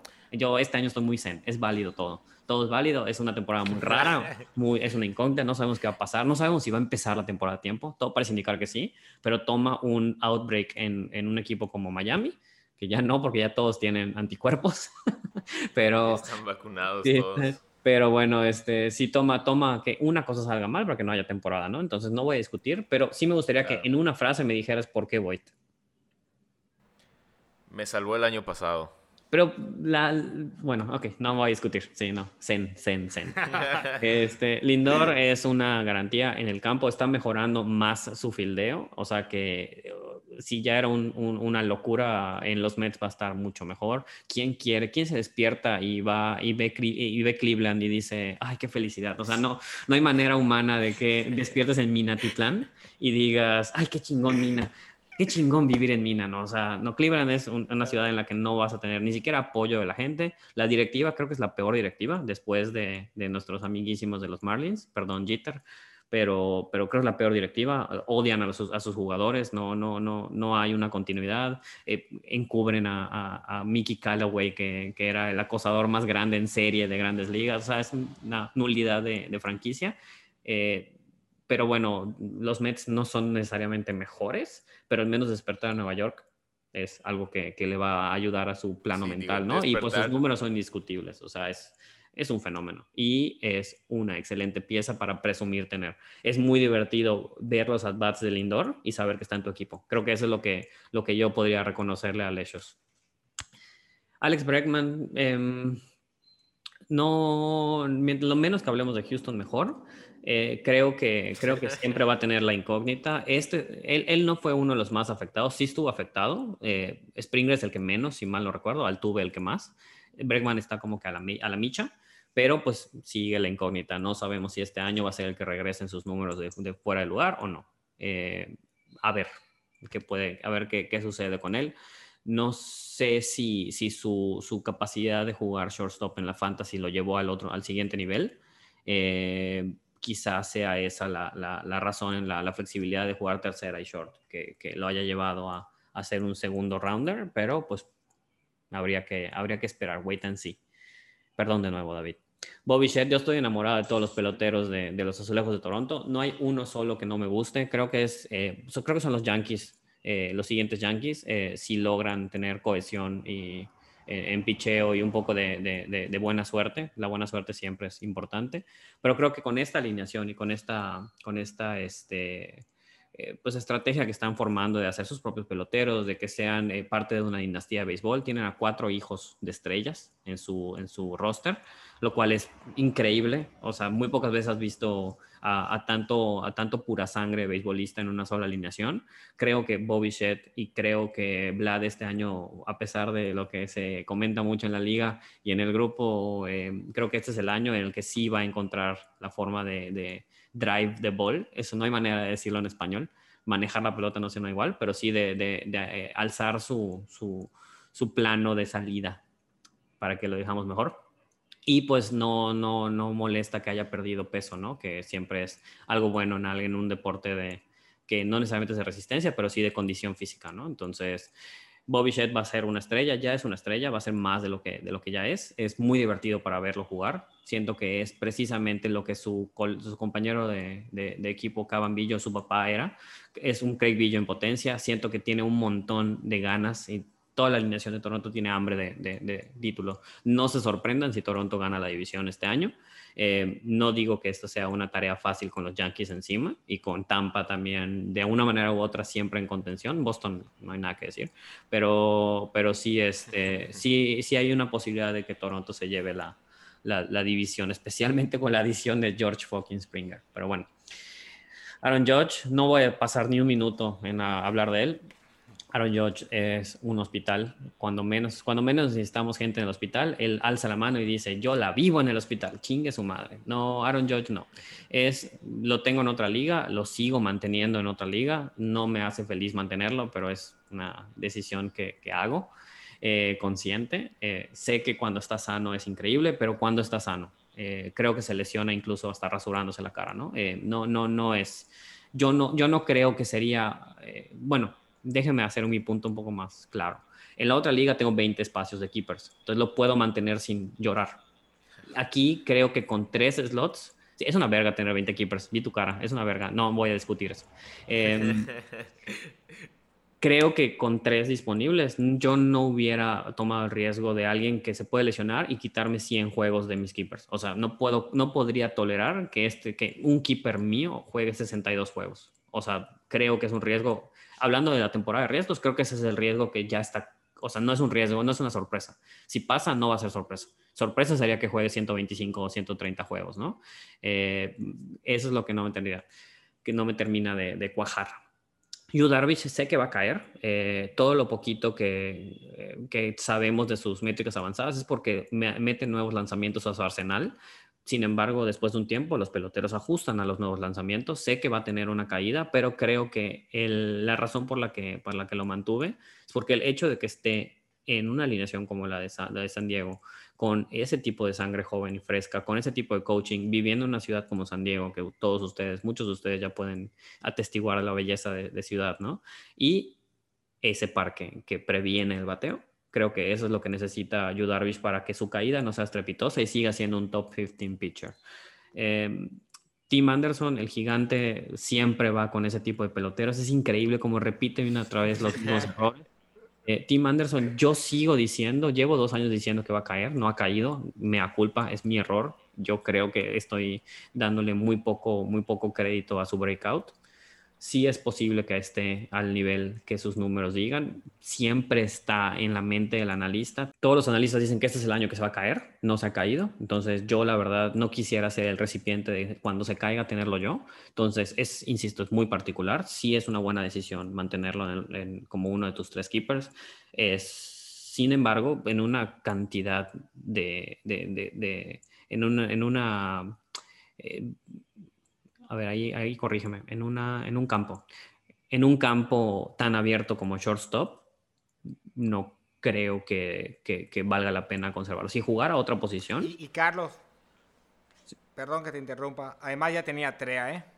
Sí, no, no es, después de enterarme de ese detalle que no tenía consciente ahorita, no sé si porque ando en un plano mental muy disperso o porque me lo perdí en el draft, o porque estaba, no estaba presencial con ustedes y no es, no es muy defendible. Perdón, David, todo lo bueno que dije se cae. No, no, no, teniendo tres keepers, teniendo, teniendo tres keepers y despreciar dos en shortstop que no tienen flexibilidad alterna, vaya, no pueden ni ser, eh, poner uno en segunda base y uno en, y uno en shortstop. No, a menos de que sea pieza de cambio. David, dinos que va a ser pieza de cambio. Si es pieza de cambio, pues adelante. Pero Trey Turner tampoco siento que sea la mejor decisión de... Yo creo que yo creo que el gigante lo que quiso hacer fue un flex. Porque la temporada pasada lo consiguió por nada y quiso decir, ¿saben qué? A este muchacho que me dieron por nada la temporada pasada era un keeper y por eso se lo quedó. Pues sí, pero yo, yo, quise mantener a Ketel Marte hace un par de años y me dijeron que no había suficientes espacios para hacerlo y no por eso va a flexiar y lo va a mantener de keeper. Sé que no es keeper, pero me hubiera gustado tenerlo si, si tuviera 15 espacios o 20, pero tengo 3 con trabajo y tres, porque abogué por tres, pero pues son, normalmente son dos. Eh, Pepe Ramírez y otra incógnita, la misma situación de, de, otros que hemos hablado en este round. No digo que sea malo, es excelente. Eh, sin embargo, factor Cleveland, factor inconsistencia de números y factor potencial lesión. No es un mal pick, es un excelente pick, pero pues no, yo no soy de tomar esos riesgos en los que ya tienes suficientes datos como para saber que no vale, no vale la pena tanto sostener tu, tu decisión. Eh, Manny Machado, es Tatis Jr., nada que hablar, excelente, excelente eh, posición, eh, premium en tercera base en shortstop, no hay nada que decir, es un, es, un keeper hecho y derecho, no hay nada que, mencionar. Y vamos a la cereza del pastel. Yo no tengo nada en contra de Clayton Kershaw, es un campeón, se mamó, se quitó el pedo de postseason, es, un, es un chingón sin embargo... Me da gusto que no tengas nada en contra de Kershaw. No tengo nada en contra de él, más que la edad y las lesiones. Yo, ¿qué, quieres con esta cantidad de pitchers jóvenes disponibles? 50 mil sleepers posibles. Eh, un, de verdad, tu decisión del 1 y 2 de todos los... tenemos, si hay 30 equipos y hay dos, eh, digo, podríamos decirlo así, dos ases o un as y un, un, un número 2, tienes 60 opciones para, para, para, conservar, ¿no? Y somos 14 equipos, entonces ustedes saben la matemática, ¿no? Creo que Kershaw ya no está en ese nivel en el que pueda ser justificado como los 60. Es un excelente star, 3, eh, número 3 en rotación, tier starter, pero no es un as. Eh, te va a dar buenos números, sí, pero ya ni siquiera son números de élite, incluso si te da los mejores que pueda dar. O sea, no es Bueller, y Bueller, o sea, eh, eso es lo que, lo que quiero transmitir. Si ya no es Bueller, ¿por qué lo mantienes? Claro, pero en teoría sigue siendo Kershaw. O sea, porque sigue siendo el abridor del día inicial, sigue siendo el número uno. Sí, pero eso es, eso en el béisbol real. En el béisbol real te lo compro. Claro. En el béisbol de fantasía, pues incluso sus números de élite son inferiores a Bueller. O sea, eso es todo lo que tengo que decir sobre la situación de Kershaw. Y, otro tema que yo veo con Kershaw es que lo van a cuidar muchísimo. Sí. Cualquier cosita, no creo que esté tirando más de cinco entradas, porque lo que, para lo que necesitan es para octubre, no lo necesitan para mayo. Sí, exacto. Esos tiempos en los que él cargaba como caballo de, batalla la, rotación ya están fuera y tienen, incluso hasta Urias podría tener más caballaje que él este año. No, y, son seis pitchers que pueden estar en la rotación de los Dodgers. O sea, estás hablando de Kershaw, de Bueller, de Bauer, de Price, de May y de Urias. Y si agregas a Gonsolin, son siete. O sea, son siete pitchers que pueden iniciar un partido para los Dodgers y hacerlo muy bien. Y evidentemente Clayton Kershaw va a estar cuidado. ¿Por qué? Porque la espalda le sigue dando problemas y porque los Dodgers están pensando en otro octubre, en otra postemporada y que Kershaw pueda tener otro gran momento en la sí, incluso si llegan a haber lesiones, yo creo que, que no sería, pongamos esta hipotética, ¿no? Eh, la, la, potencial rotación de seis de, de, Dodgers, incluso si hay una lesión, no creo que extiendan el, el, el uso de Kershaw irían a Gonsolin, como tú bien dices, meterían a Gonsolin para cubrir un poquito la herida o verían que hay abajo en, la, en las menores, ¿no? Pero creo que sí sería una decisión muy, muy tonta el decir, ¿sabes qué? A menos de que se lesionen tres pitchers o cuatro, que sí ha pasado. Yo he sido, yo he sido testigo de que algunas rotaciones formidables de abril en mayo ya no quedan ni tres. Eh, creo que pasaría mucho para que Kershaw tenga la cantidad de estadísticas de contar, de acumular, como los radios. O sea, Kershaw ya no es esa persona. Ahora, habiendo dicho todo esto, yo sé que, que, la técnica que me enseñaron en la universidad es la técnica del sándwich, ¿no? Decir algo malo, algo bueno y cerrar con algo malo. Eh, pero la realidad es que no es un mal, no es un mal pick. O sea, es muy un pick muy nostálgico. Esperaría este pick de Tolok o de del gigante. Pero pues no sé, yo no lo hubiera hecho. Siento que, que he pasado los últimos seis meses jodiendo al niño sobre Kershaw y su eventual caída. Eh, no, acá, no llegó a caída, ya, ya era para que estuviera lesionado, no lo está, pero pues siento que, que sí recordemos, va a pasar. perdón, recordemos que el Tolok llamó a Clayton Kershaw un pitcher decadente. pues mira, eh, el, el, el, pues mira, el Tolok no está tan lejos de la realidad, no diría decadente, diría en decadencia. Al haber dicho en decadencia, hubiera sido más aceptable ese comentario. Decadente, pues definitivamente no, porque sería que ella fuera mediocre. Mediocre no es. Pero bueno, pero bueno, en decadencia porque estaba en lo más alto, quizá el mejor pitcher que yo haya visto sin que le hayan demostrado nada. Definitivamente, eso es todo lo que hay que decir. O sea, vimos a, un, a un, a un trout del picheo en nuestra generación. Y la, la, realidad es que pues nadie puede mantener eso 15 años. Ya no existen esos pitchers.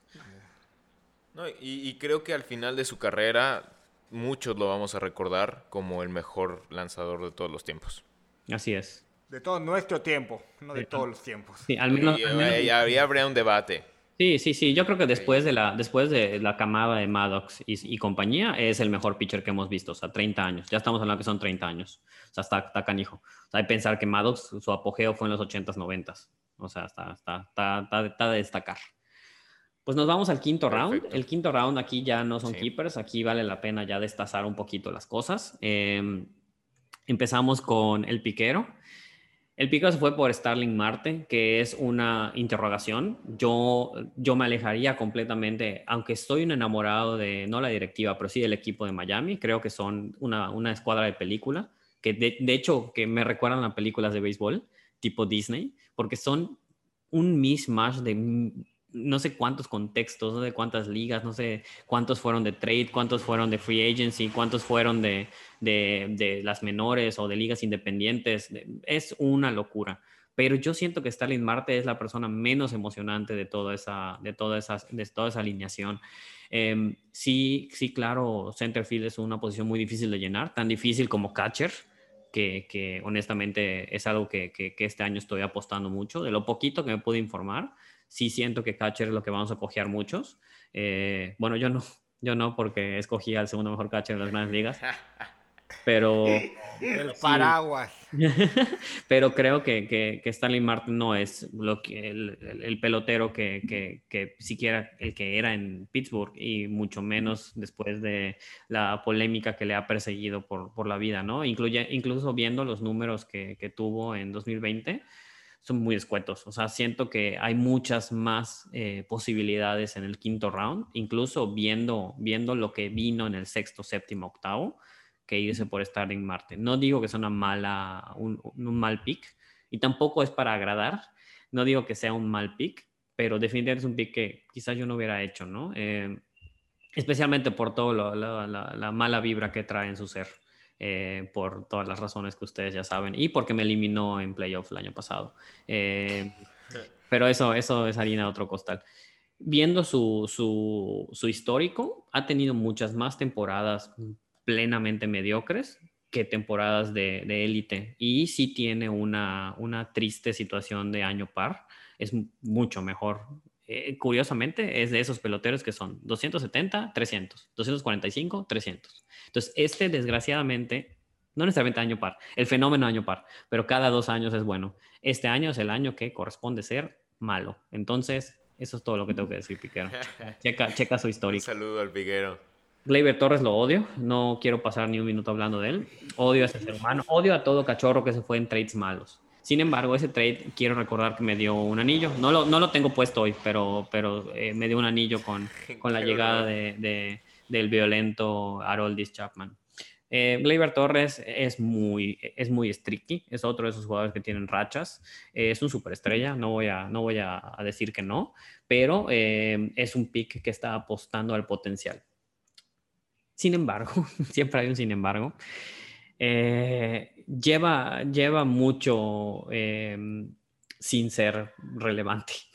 ¿Cómo lo decimos? Em, desde 2019 que no escuchas una buena nota sobre Gary Sánchez, sobre, sobre Gleyber Torres.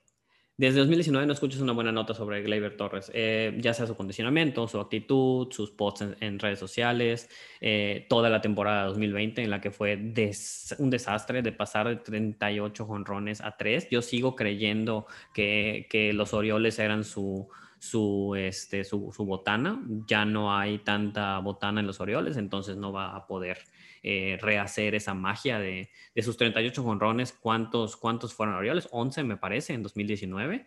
Eh, definitivamente su 2020 dejó mucho que desear. Yo siento que no es una situación que yo hubiera estado cómodo poniéndolo en, en la ronda quinta, pero pues bueno, eh, el Tolo sí está apostando al potencial. Si este año se destapa con 40 palos y batea para 330, pues definitivamente invito a cenar al Tolo, lo admito, pero creo que en la ronda quinta estás jugándole más al nombre. Te fuiste mucho más al nombre que al, que al este que a la producción, ¿no? Especialmente si estamos viendo que unos picks después se fue JT Real Muto. Yo me hubiera ido por Real Muto. Es una posición mucho más difícil de llenar y es el catcher número uno, el mejor, eh, uno mejor que, que, Wilson, ¿no? Entonces, sí está difícil de, de, sostener. Eh, se fue para un servidor en el, en el round 6. Yo me hubiera ido por Cabambillo arriba de Gleyber Torres, porque Cabambillo estás apostándole al futuro. Puede ser un keeper de 5 o 6 años y tiene la posibilidad de estar en tres posiciones premium, que son segunda, tercera y right field Y Gleyber Torres, pues Gleyber Torres, pero es un yankee más. Em, no es tanto mi odio hablando. Eh, spoiler alert, sí es mi odio hablando, pero creo que no, no es la. Claro que es. No es un pick que necesitaría. Eh, ¿Sabes qué? En lo que decías de los 40 palos de Gleyber, a nadie le sorprendería si termina la temporada con 40 palos. O sea, No, definitivamente no, pero sí, pues. O Y sea, tampoco se termina con 12. Ese es el ese tema el con pedo, ese es el pedo. Techos y pisos. Yo, ajá, yo no sé si me jugaría más a una, no incógnita, pero a alguien tan variable y volátil. Yo me hubiera ido por alguien que sé que me va a dar 25 palos y ya. O sea, no estoy diciendo que sea mejor o peor, sino simplemente me hubiera ido por, en esta misma ronda, viendo lo que le sigue, yo me hubiera ido por Stanton. O sea, también es una incógnita. Sí, también es una incógnita de riesgo, Stanton, pero yo, el, el- el techo de Stanton es el triple de, de Gleyber. Y digo, es una posición que no es la misma, pero pues puedes encontrar, si, si te ibas por, por Stanton, te llevabas a, a Cabambillo mío en el siguiente round, siete picks después. Entonces llenabas tus dos necesidades. Y lo mismo si agarrabas a Conforto, pues ahí estaba ya este Baez en el round. Que no es Baez, es otro de tipo Gleyber, que hace un año y medio que no es bueno, literal. No lo estoy diciendo para, para cubrir mi fanatismo. O sea, hace año y medio que no hace nada. Incluso se cayó mucho en la, en la postemporada, en, en el camino a la postemporada 2019. Entonces lleva un buen rato sin dar mucho de qué hablar. Pero definitivamente entiendo el pick, nada más no lo, no lo comparto. El Rochito se fue por un candidato al Cy Young. Eh, Corbin Burns es, excelente, es el futuro de Milwaukee. No es mi amigo porque está en mi división, pero es, es, es un nombre a destacar. Está en todos los tableros de, de, de, de superestrella, de, posibles futuras estrellas.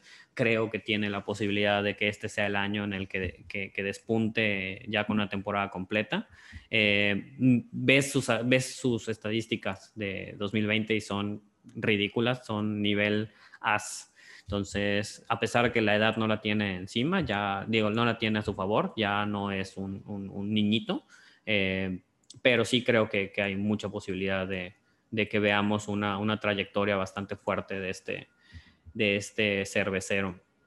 Conforto, eh, ya lo discutimos, no voy, a, no voy a pasar mucho más tiempo en él, es juegan Mets, que para mí siempre va a ser una, una, un positivo, juega en una posición premium, que es center field, eh, es un pelotero con mucha claridad en sus números, se sabe qué esperar de él, sí puede, puede ser un petardo, claro que sí, como todos, pero creo que ya sabes qué, qué esperar de un, de un outfielder con ese tipo, los, los típicos three outcomes que dicen los analistas, ¿no? Bases, bases por bolas, pelota, eh, strikeout o palo. A mí lo que me gusta de Conforto es que es un pick seguro. Es de esos que dices, es un safe ¿Sí? pick. O sea, sabes lo uh -huh. que digo, como tú dices, cualquiera puede reventar, cualquier petado revienta y cualquiera sí. puede tener un breakout, pero estás, estás cómodo con confort. Son de los jugadores que te sientes cómodo con lo que te va a dar, que es mucho. O sea, tú dirías, tú dirías que conforto te da confort.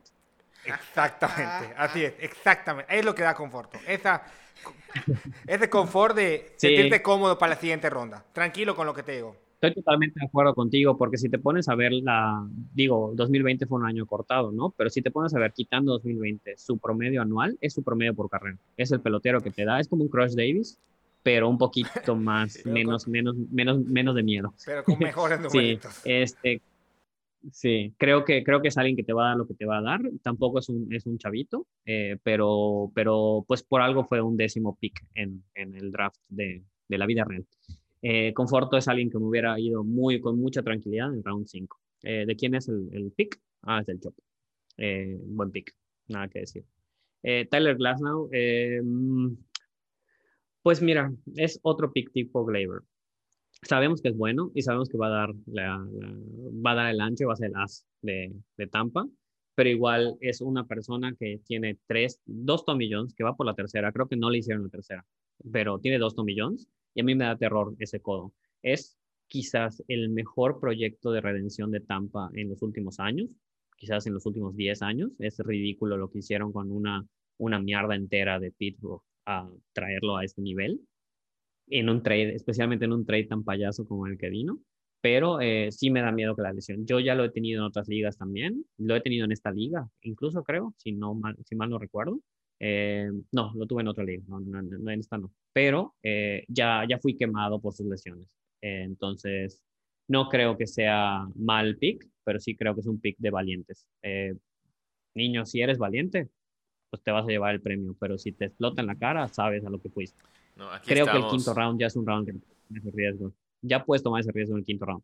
Pero yo me hubiera ido al sexto, séptimo. Eh, para, nada más para un poquito más de tranquilidad, ¿no? Especialmente porque, mira, te fuiste por Glasgow ¿eh? arriba de este. ¿Quién sabe, no? ¿Quién sabe? Porque la lesión espanta mucho. Yo en este, siendo totalmente sincero, y me brinco unos picks, ahorita regreso a los demás, ¿no? Me brinco unos picks. Yo me he ido más por Strasbourg, que también tiene una incógnita de lesión, pero al menos ya ha tenido una, una larga, sostenida carrera en la que no ha, sido, no ha estado lesionado. O sea, se lesiona muy fuerte, pero tiene cuatro años en los que no, no le pasa nada. Y Glasnow no. Glasnow sabes que siempre va a tener un pedo. Nunca ha tenido un año completo en grandes ligas. Pero pues bueno, va a darte un número de fuera de serie, ¿no? Es, yo diría que es lo inverso a Kershaw. Es, Kershaw es en su prime, pero con muchas más lesiones. Eh, entonces, ahí, ahí, ahí lo dejo, ¿no? Castellanos no me gusta, eh, lo tuve y me disfruté mucho tener los seis meses en los cachorros. Eh, creo que es un pick igual muy elevado. Este es el primer reach que, que los que me tocan acá. Creo que es el primer reach completo. Castellanos es un fourth outfielder que de repente tiene rachas pero no, no podría concebir, perdónale, perdónale, o sea, sé que eres muy bueno para esto y los resultados lo avalan, pero Alex arriba, Castellanos arriba de Blackman, no, o sea, de Meadows, estoy viendo nada más el round de lado, ¿no? Si me clavo viendo, ahorita no, grabando no puedo ver todo el draft de golpe, ¿no? Pero estoy viendo nada más los nombres de al lado, incluso hasta Trent Grisham, o sea, ni Castellanos te va a dar producción, te va a dar rachas y te va a dar semanas en las que es el mejor pelotero de las grandes ligas. Lo, he experimentado en carne propia. Pero definitivamente es, es más meme y si, si son activos en Twitter de grandes ligas van a ver por qué. Eh, busquen mi castellanos meme y van a ver, se van a divertir. Pero no es, no es un pick que yo haría en el quinto round. Y mucho menos sabiendo que hay N cantidad de, de outfielders con la misma producción, con, la mis, con el mismo tipo de, de de prototipo, digamos, ahí es esperando ser piqueados. Creo que no es el, no soy fan de ese pick, pero tampoco lo critico. Insisto, este año vengo muy zen. Eh, todos son riesgos, entonces no pasa nada. Es un pick que no comprendo, pero no, no critico. Em, no es una faceta, esto es nuevo en mí, es en serio. Ya estoy haciendo las cosas diferentes este año. Eh, Josh Hader lo odio, no quiero hablar un poco de él. Es, eh, creo que, que, cuando, cuando explota, explota. Eh, es, es, que no me gusta, nunca, nunca lo tendría en una liga, ahí sí me pongo personal, porque sí, ok, es un excelente relevo, fue, tú pasó muchos años como el número uno, ya no es el número uno, eh, alguien en su propio equipo le quitó el título, pero eh, creo que no, no, no, no tengo el estómago para ver cuando explota. Cuando explota, le meten siete carreras, dos jonrones y aparte hace un berrinche en redes sociales y le meten siete hits en el camino, ¿no? Entonces, una de dos, o su manager es muy paciente con él o de plano este güey recibe un jonrón de alguien inesperado y explota. Siento que es lo mismo que le pasa a Kimbrel. Yo pondría a la trayectoria de carrera de Josh Hader muy similar a la de Kimbrel. Eh, esperemos que, que, que, por el bien de él sí llegue a ser comparable a Kimbrel pero la verdad es que yo no tengo, yo no tengo gran pasión por este, por este relevista. Yo sé que este año me fui por puro relevo eh, y quizás me lo pude haber llevado, ¿no? Pero siento que, que el despertarme, dormirme temprano un día por X o Y, a las 10, 11 de la noche y ver que explotó al día siguiente, es una de las cosas que no quiero vivir este año. Oye, Carlos, me, me da risa que de los peloteros de los que menos quieres hablar es de los que más terminas hablando. de los Yankees y de Hader. Bueno, es que sí, bueno, sí tienes razón, no voy a decir que no. Es nada más, es parte de mi estómago. Real Muto es el mejor catcher de las grandes ligas, roba, batea y aparte es extremadamente durable, 140 juegos al año. ¿Qué catcher puedes decir que hace eso? Wilson Contreras, eh, pero también JT Real Muto. Eh, es un excelente pick, es cayó mucho. Siento que se fue en el quinto round, se pudo haber ido en el tercero, en el cuarto. Bueno, en el tercero no, porque hay keepers todavía, ¿no? Pero yo creo que se hubiera ido en el cuarto. Cayó mucho, o sea, estuvo, estuvo relativamente caído. Pero bueno, es un excelente pick y felicito haberlo hecho. Strasbourg ya hablamos de él. Eh, Liam Hendricks, eh, este es mi pick.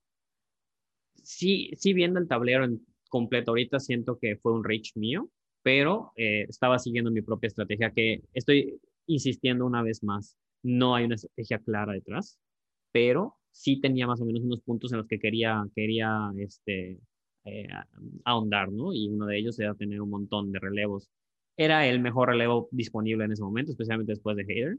pero siento que sí, viendo el tablero ahorita, me pude haber ido por muchas mejores opciones. Sin embargo, estaba siguiendo mi game plan y pues mi game plan se tiene que obedecer, sino para qué es un game plan. Lance Lynn es un excelente pitcher, el gigante felicito, es de los pocos, eh, de los pocos picks que el gigante no hace con el estómago, con el corazón, este lo hizo con el estómago, es consistente. Eh, desgraciadamente en White Sox va a recibir un poco más de daño este año, eh, pero es, es consistente, es claro, es especial, es un pelotero de clase. hay muchos artículos en mi sitio favorito, se llama theringer.com. Busquen Lance Lynn en The Ringer y van a ver un montón de odas a la consistencia, ¿no? le hablan de esos pitchers que nada más veías en los noventas, ¿no? Un, ejemplo de, de mejoría y de clase.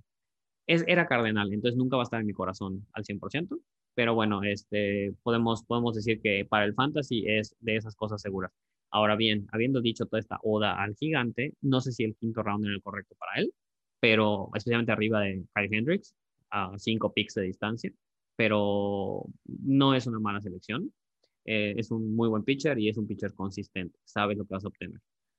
Em, por ejemplo, yo me hubiera ido por, eh, por Max Fried. ¿Cómo, ¿Cómo le dicen? Nunca he escuchado cómo le dicen. ¿Es o Fried? ¿Es, alemán o no? ¿Es Fried? Yo le digo Entonces es alemán. Ok. Bueno, si es Fried, es alemán.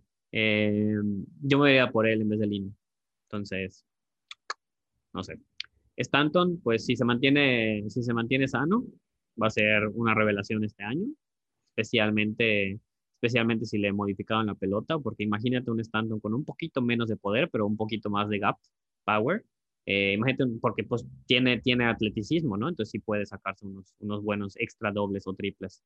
Em, ya hablamos de Frida igual, eh, bueno, ahorita tocamos el tema, es consistente, es, no es necesariamente el as de Atlanta, porque no hay un as claro en esa rotación, pero es la carta fuerte, eh, para el fantasy es justo lo que esperas, lo que necesitas, juventud y ganas. Y está guapo. Eh, no, el más guapo aquí es uno, un compañero de su equipo que es Plans B. Ah, bueno. y Glasnow también. Pero bueno. Ah, no, Glasnow, pero Glasnow es más un American Surfer Boy. Es un güey así, un californiano surfista. Em, y no, ¿en serio tenemos que discutir a Rosarena en el quinto round? No, creo que no. Em, ya, ya, no puedes. Sí, ya, qué bueno, qué bueno que, que, que, por logística no pude estar en su plática porque me hubiera dado un poco de, de, de, bilis. Em, es, admiro a Rosarena porque pues estaba jugando aquí en la... Sí, sí, porque es yucateco honorario, ¿no? Pero honestamente no sé si puedo, le, puedo comprar 40 bats como un breakout. Sin embargo, hay algo bueno que decir de la quecha. Casi todos los, los manuales, guías y expertos dicen que sí apuestan al breakout entonces no estoy diciendo que no, pero la neta yo no hubiera sido de esos creyentes. Pues vamos a pasar ahora a la ronda 7. Yo creo que le podemos meter un poquito de velocidad porque ya llevamos hora y media de grabación y nuestros 14 escuchas deben de estar eh, pues ya un poco cansados, ¿no? Si a mí me preguntas... No, yo creo, yo creo que van a escuchar. Así es. Si hablamos cinco horas, las van a escuchar, no mames. Eh, en el peor de los casos, se podría dividir en dos capítulos para que no sea tan fuerte, pero de que se escucha. Dividir en dos capítulos, que sea como, como antología de Netflix, me parece perfecto. bueno, pues vamos a empezar con la ronda 7. Em, la ronda 7 que incluye a Aroldis Chapman, Joey Gallo, Matt Chapman, Brandon Lowe, de Oscar Hernández, Hyun Ryu, eh, Reese Hoskins, Joan Moncada, José Berríos, Lourdes Gurriel Jr., Matt Olson, Nelson Cruz, Sally Pérez y Zach Wheeler. Em, pues siguiendo el estilo en el que he estado diciendo yo mi análisis, mi mejor pick se lo tengo que dar a Pepito Berríos con a Oropesa y el Boom.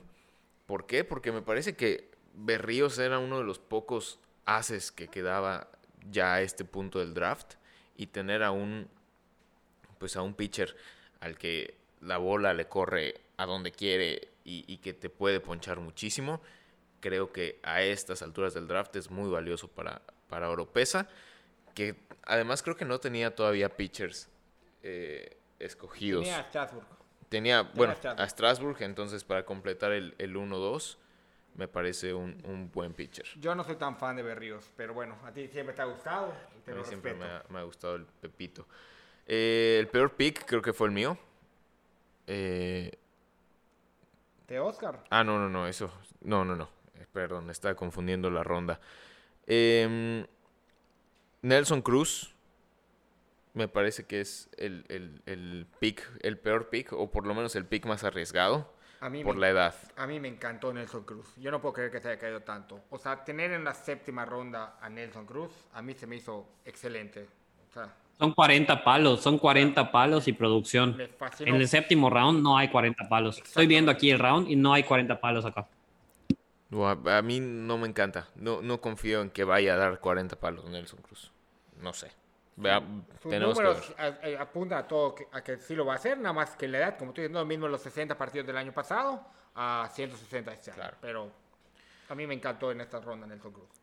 Y como sleeper de esta ronda, tengo a Zach Wheeler. Eh, Zach Wheeler, ¿te sí, gusta? a mí me encanta Zach Wheeler. Siempre me ha gustado Zach Wheeler. Que- Esa madre no es sleeper, esa madre es hibernación. así es, exactamente. O sea, No, no ha terminado de explotar, claro. Sí, pero nunca ha dado nada para. O sea, solo fue la promesa que fue. No, de hecho, es de lo que menos me gusta la ronda a mí. No, a mí, a mí la verdad me gustó mucho. Eh, creo que se le ha visto bien en este Spring Training. Por lo menos los picheos se, se están moviendo como se deben de mover. Y, y- y ustedes saben que soy muy de vista. Entonces, me gustó lo que he visto de Zach Wheeler.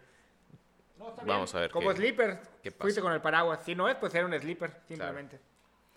Eh, pues vamos a pasar a la ronda 8, que también Espera, es... antes de pasar, creo que el, el pick de Nelson Cruz que mencionaban es extremadamente bueno porque en este round veo cuatro versiones de, de Nelson Cruz que no son Nelson Cruz. Y la única de esas cuatro opciones que está aprobada es Nelson Cruz. Entonces ahí estamos hablando de Matt Olson, de Rhys Hoskins, que es Nelson Cruz hace unos años, básicamente, y Joey Gallo, que es Nelson Cruz, si estuviera sano. Entonces, sí, honestamente creo que es, yo sé que a veces tengo mi polémica con, con Rodriguito, con el sabor latino cam- bicampeón, No, casi no pero se creo que este tipo de picks son los en el que él se luce.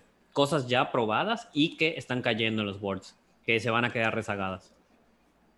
Bueno, pues ahora sí vamos a pasar a la ronda 8, que se compone de Charlie Morton, Jeff McNeil, Edwin Díaz, Patrick Corbin, Raizel Iglesias, Brad Hand, eh, Will Myers, Sonny Gray, Chris Bryant, Dansby Swanson, James Karinchak, Karinchak, Karinchak, Karinchak, Karinchak, Chris Paddock, Will Smith y Max Monsi.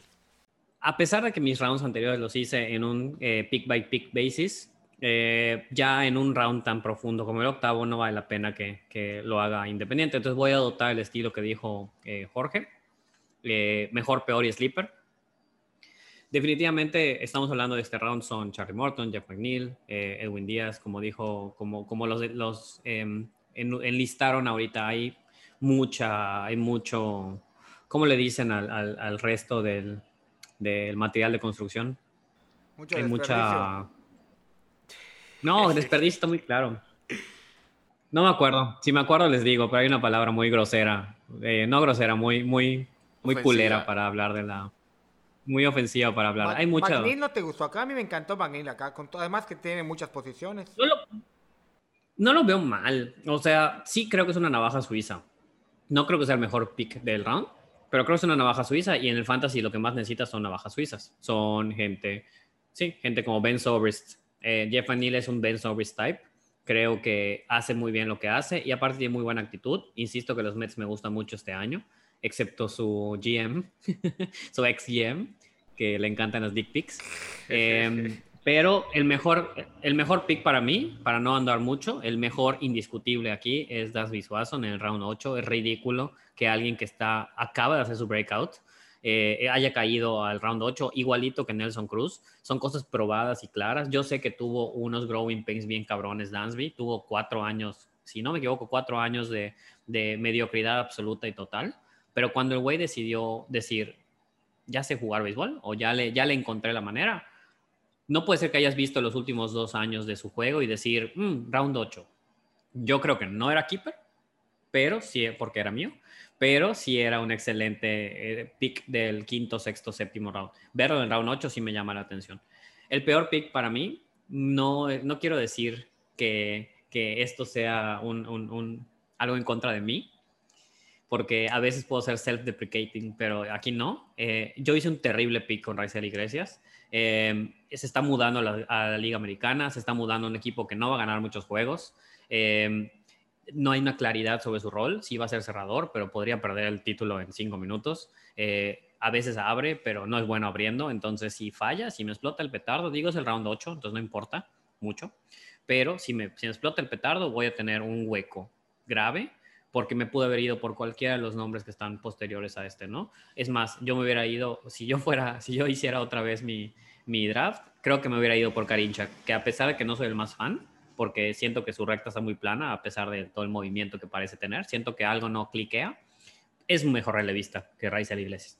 Raizel Iglesias no necesariamente es malo, eh, dándole un vistazo a sus números del 2020, podemos ver que tuvo 274, 5 bases nada más en todo el año, o sea, es un buen pelotero, pero siento que el moverse a, una liga que no conoce, a una división bastante fuerte, y aunque su, su estadio es bastante permisivo, eh, puede, puede generarle un, un, problema que le quite el puesto de cerrado.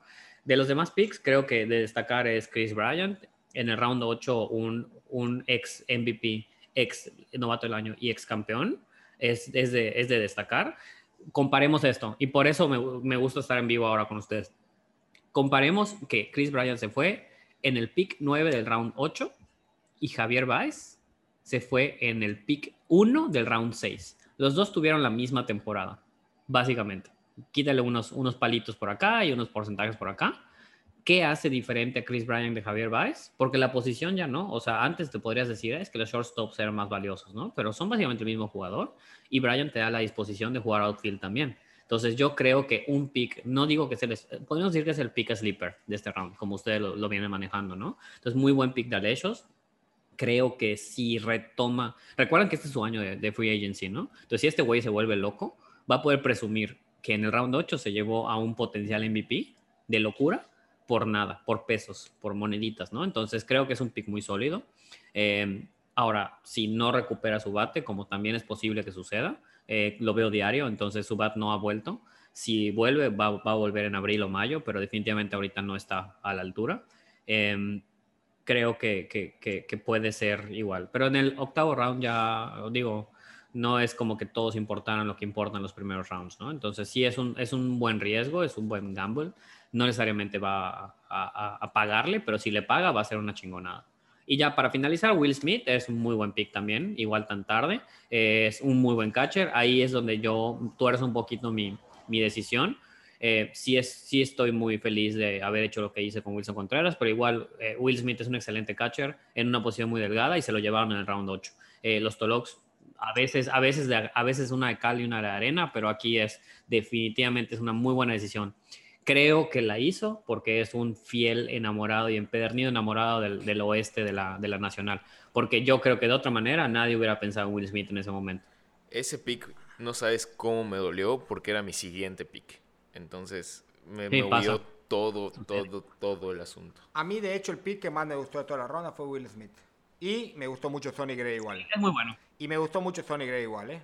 Pues otro que nunca... Sonny Gray puede, en cualquier momento puede salir, sacar la casta. Este es el tema con Sonny Gray. No la termina de sacar nunca, pero en cualquier momento y en un rango. El día que lo haga va a ser una temporada. No, y, en la temporada pasada tuvo una racha de salidas impresionante. O sea, donde no le metían ninguna carrera y donde ponchaba a todos los que se le ponían enfrente. Y sus stocks subieron muchísimo durante esa racha. Y que caiga en un octavo round, en un octavo pick, me parece un, buen precio a pagar por Sonny Gray. Y a mí no me gustó Charlie Morton. No sé, yo creo que ya se me, acabó. Pues es que igual es una de las cosas que ya están. Para mí, Charlie Morton es como, como, como Green King. Digo, Green King es mucho mejor que Morton, pero son dos pitchers que ya sabes que van a recibir y vas a recibir menos, porque es imposible que le ganen el tiempo. Hasta el día de hoy, el único, el único equipo que no ha perdido es puta, el tiempo. Entonces, todos caen eventualmente. Y eh, ahorita que mencionabas el pick de Will Smith, qué filosófico, ¿verdad? Eh, ahorita que mencionabas el punto de Will Smith, eh, a mí me dolió que me robaran, los cansecos me robaran, especialmente el Figo, me robara a Sixto Sánchez en el round 10.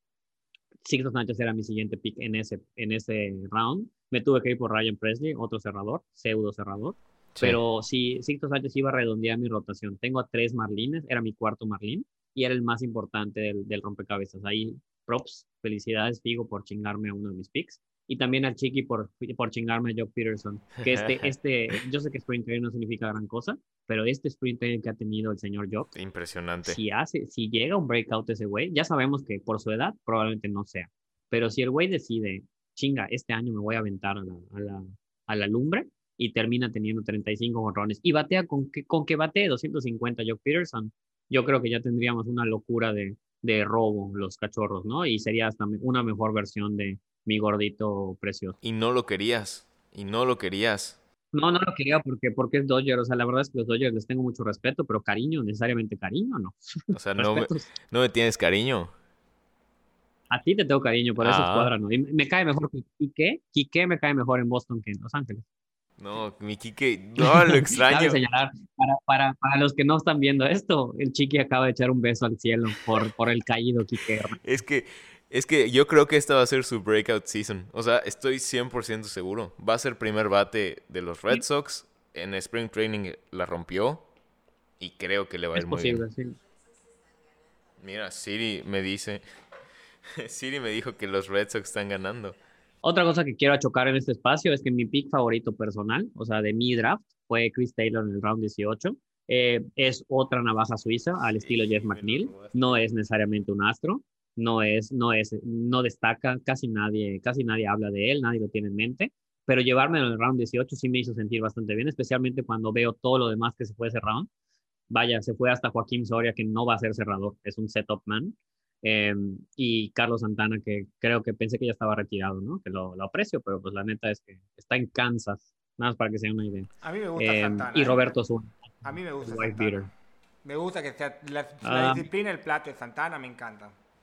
Y viene el Sí, de definitivamente, pero siento que, siento que, siento que entre Santana y Chris Taylor me voy por Chris Taylor. Yo me iría por Santana, pero bueno, no hablemos de la ronda 18, si no hemos terminado con sí, sí, sí.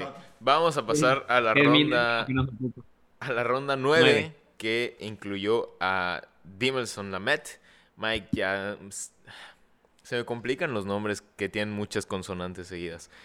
Jastremski, pero en, la película en la película Fever Pitch dicen Jastremski. Entonces puedes usar cualquiera de los dos. Mike Jastremski, eh, Tony Pham, Ian Anderson, Dylan Bundy, que Brian Hayes, Devin Williams, Jesús Luzardo, Yasmani Grandal, Alex, Alec Baum, eh, Kenley Jansen, Carlos Correa, Will Smith, el cerrador, y Josh Donaldson, The Bringer of the Rain. Bueno, esta ronda a mí me tocó analizarla. Me sí me gustó la ronda. Se me hizo una ronda, sobre todo en bateo, que, hay, que hay o sea, que daban buenos bates. Jazz es un jugador que tardó mucho en explotar. O sea, ya está grande, no, no es un jovencito pero sigue poniendo unos muy buenos números. Claro, su Babib siempre ha estado muy alto. Yo sí espero una pequeña regresión, pero sí le veo pegar unos 22 palos, impulsar unas, 80, este, unas 70 carreras, porque no creo que, que San Francisco anote, mucho, anotando unas 80 carreras. Tiene disciplina en el plato, sí tiene disciplina en el plato. Eh, se poncha mucho, ese es un tema también con Jazz, siempre se ha ponchado, estamos hablando de más de 150 ponches y bateo de 250. No, no me desagradó, fíjate que no me desagradó en esta ronda. Tommy Pham, ese me cayó a mí. Digo, me encantó que me haya caído ya Tommy Pham. Es de mis robadores, son una estadística difícil en nuestra fantasy. Tiene un poquito más de porcentaje que Jazz, tiene menos poder, eso sí. Y siento que San Diego va a notar Oye, pero no casi mata. No, Pham está convaleciente. Tiene un puñal en el estómago. ¿Qué? ¿Cuándo? ¿No se enteraron de esa historia? No. A Tommy Pham casi lo matan en el off-season. Bueno. ¿De verdad? Pero, o sea, ¿por qué? ¿Dónde? ¿Cuándo? ¿Cómo? Lo apuñalaron afuera de un strip club. ese es el tema con Tommy. Ese es el miedo de Tommy Pham. Pero bueno. Estuvo, estuvo grave. y, y, la verdad, y, del, y la temporada 2019 con un Babi de 2.53, creo que nos va a tirar mejores números en este 2021. La 2020 me cuesta trabajo analizarla porque no, no jugó prácticamente todo el año. Pero bueno, más allá de esto que fue un balde de agua fría porque es mío, a mí me había gustado Tommy Pham en el, en mi fantasy. Yasmani Grandal en la novena. A mí me gusta Grandal, ¿eh? O sea, se me hace un... Lo detesto. Tú lo detestas, pero es un... A mí me cae bien, ya lo tuve. Ya lo tuve y es divertido. No, y además es un catcher que toma muchas bases por bola. Una estadística complicada de, de tener. Te estás hablando de 80 bases por bola, 75 bases por bolas.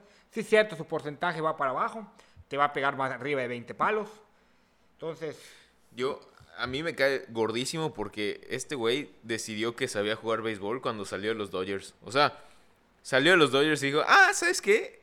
Siempre sí hice jugar béisbol. Y en los Dodgers costó Oye, partidos en postemporada. O sea, fue Sí. terrible. ¿Recuerdo que tuvo, tuvo problema de drogas o nada? Creo que sí tuvo dopaje, ¿no? Si no mal lo recuerdo. Puede ser. Creo yo, que sí. yo no me acuerdo, la verdad. No podría levantar ese falso, no, no me acuerdo, ¿no?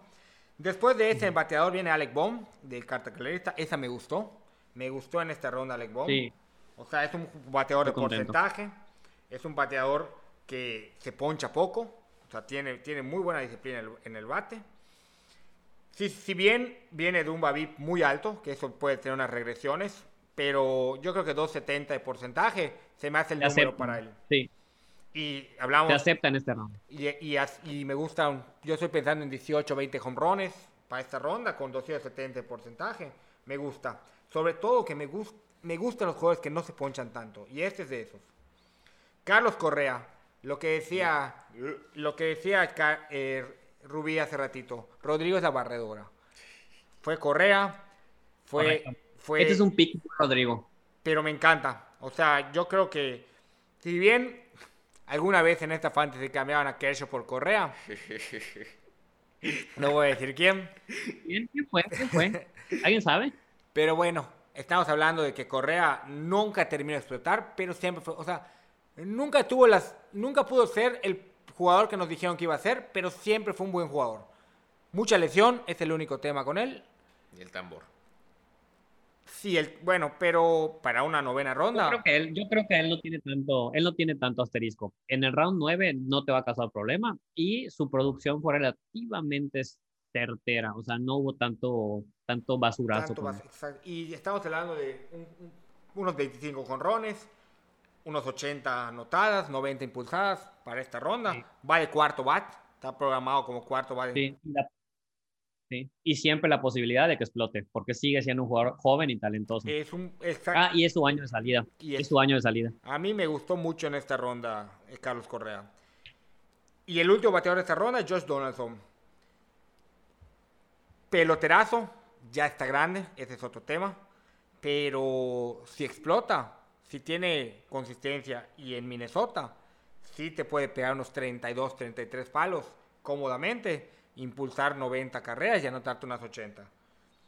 También es otro pitcher, es otro, perdón, es otro bateador que con mucha disciplina en el plato, se poncha muy poco. El whiff. O sea, no se, perdón, no se poncha muy poco. Toma mucha base por bola a costa de 130, 140 ponches. Me, me gustó igual, para, además siendo la última del, del- del draft, me gustó en esta ronda Donaldson. Su whiff, su whiff es muy bueno. Su whiff es del 10 16 tuvo en el 2019, estuvo bajón, pero estamos hablando de un barrel del 96, o sea, eso es un tiene un poder impresionante con una muy buena un buen ángulo de salida. Entonces, digo, Donaldson, si está sano, va a ser un tremendo año. El problema es eso, la salud.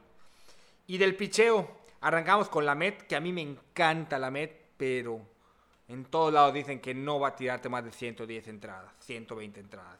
Sí, esto es, es un problema, sí. Pero me- yo lo tuve el año pasado en temporada corta y fue el mejor pitcher que tuve. A mí me, me encanta la Met. Solo es ese tema de las, de las entradas, que no es poca cosa, teniendo, necesitando 1200 innings en el 1200. equipo, el mínimo. Ian Anderson, de los... ¿No te gusta? A mí No, me sí, poncha pick. muchísimo, poncha muchísimo. Me- de, los, de los jóvenes que hablamos, yo prefiero a Ian Anderson que a todos los demás. Prefiero a Ma- Ian Anderson sobre Max Fried, ¿eh? O sea, y, mira hasta dónde Es, es lo que decía de Freed, o sea, en esa rotación no hay un as seguro, pero si nos tuviéramos que poner a decidir, yo sí me iría por Ian Anderson, aunque tenga la, el asterisco de, de juventud, de, de novatez. Claro, pero en una novena ronda me Digo- gustó esto para el show. Prácticamente lo único que hemos visto de Ian Anderson fue lo que hizo en postemporada. Entonces, Sí, fue un test postemporada, sí. Pero bueno, ahí trae. Bondi, mucho tiempo en la liga. Eh, escuchen lo que les digo. Bondi, ese, e, e, este es su año. O sea, y no, no, no, es, no es poca cosa. Mira, Este es el año de Bondi y va. no lo sé. Ojalá, ya lo dijiste y lo estaré, estaré pendiente de él. A mí no me termina de encantar. Imagínate, imagínate que tu maestro sea Shohei Ohtani. O sea, Me, me faltó un bateador que Brian Hay- Hay- Hayes. Hayes. Hayes. Hayes, que, que Brian Hayes.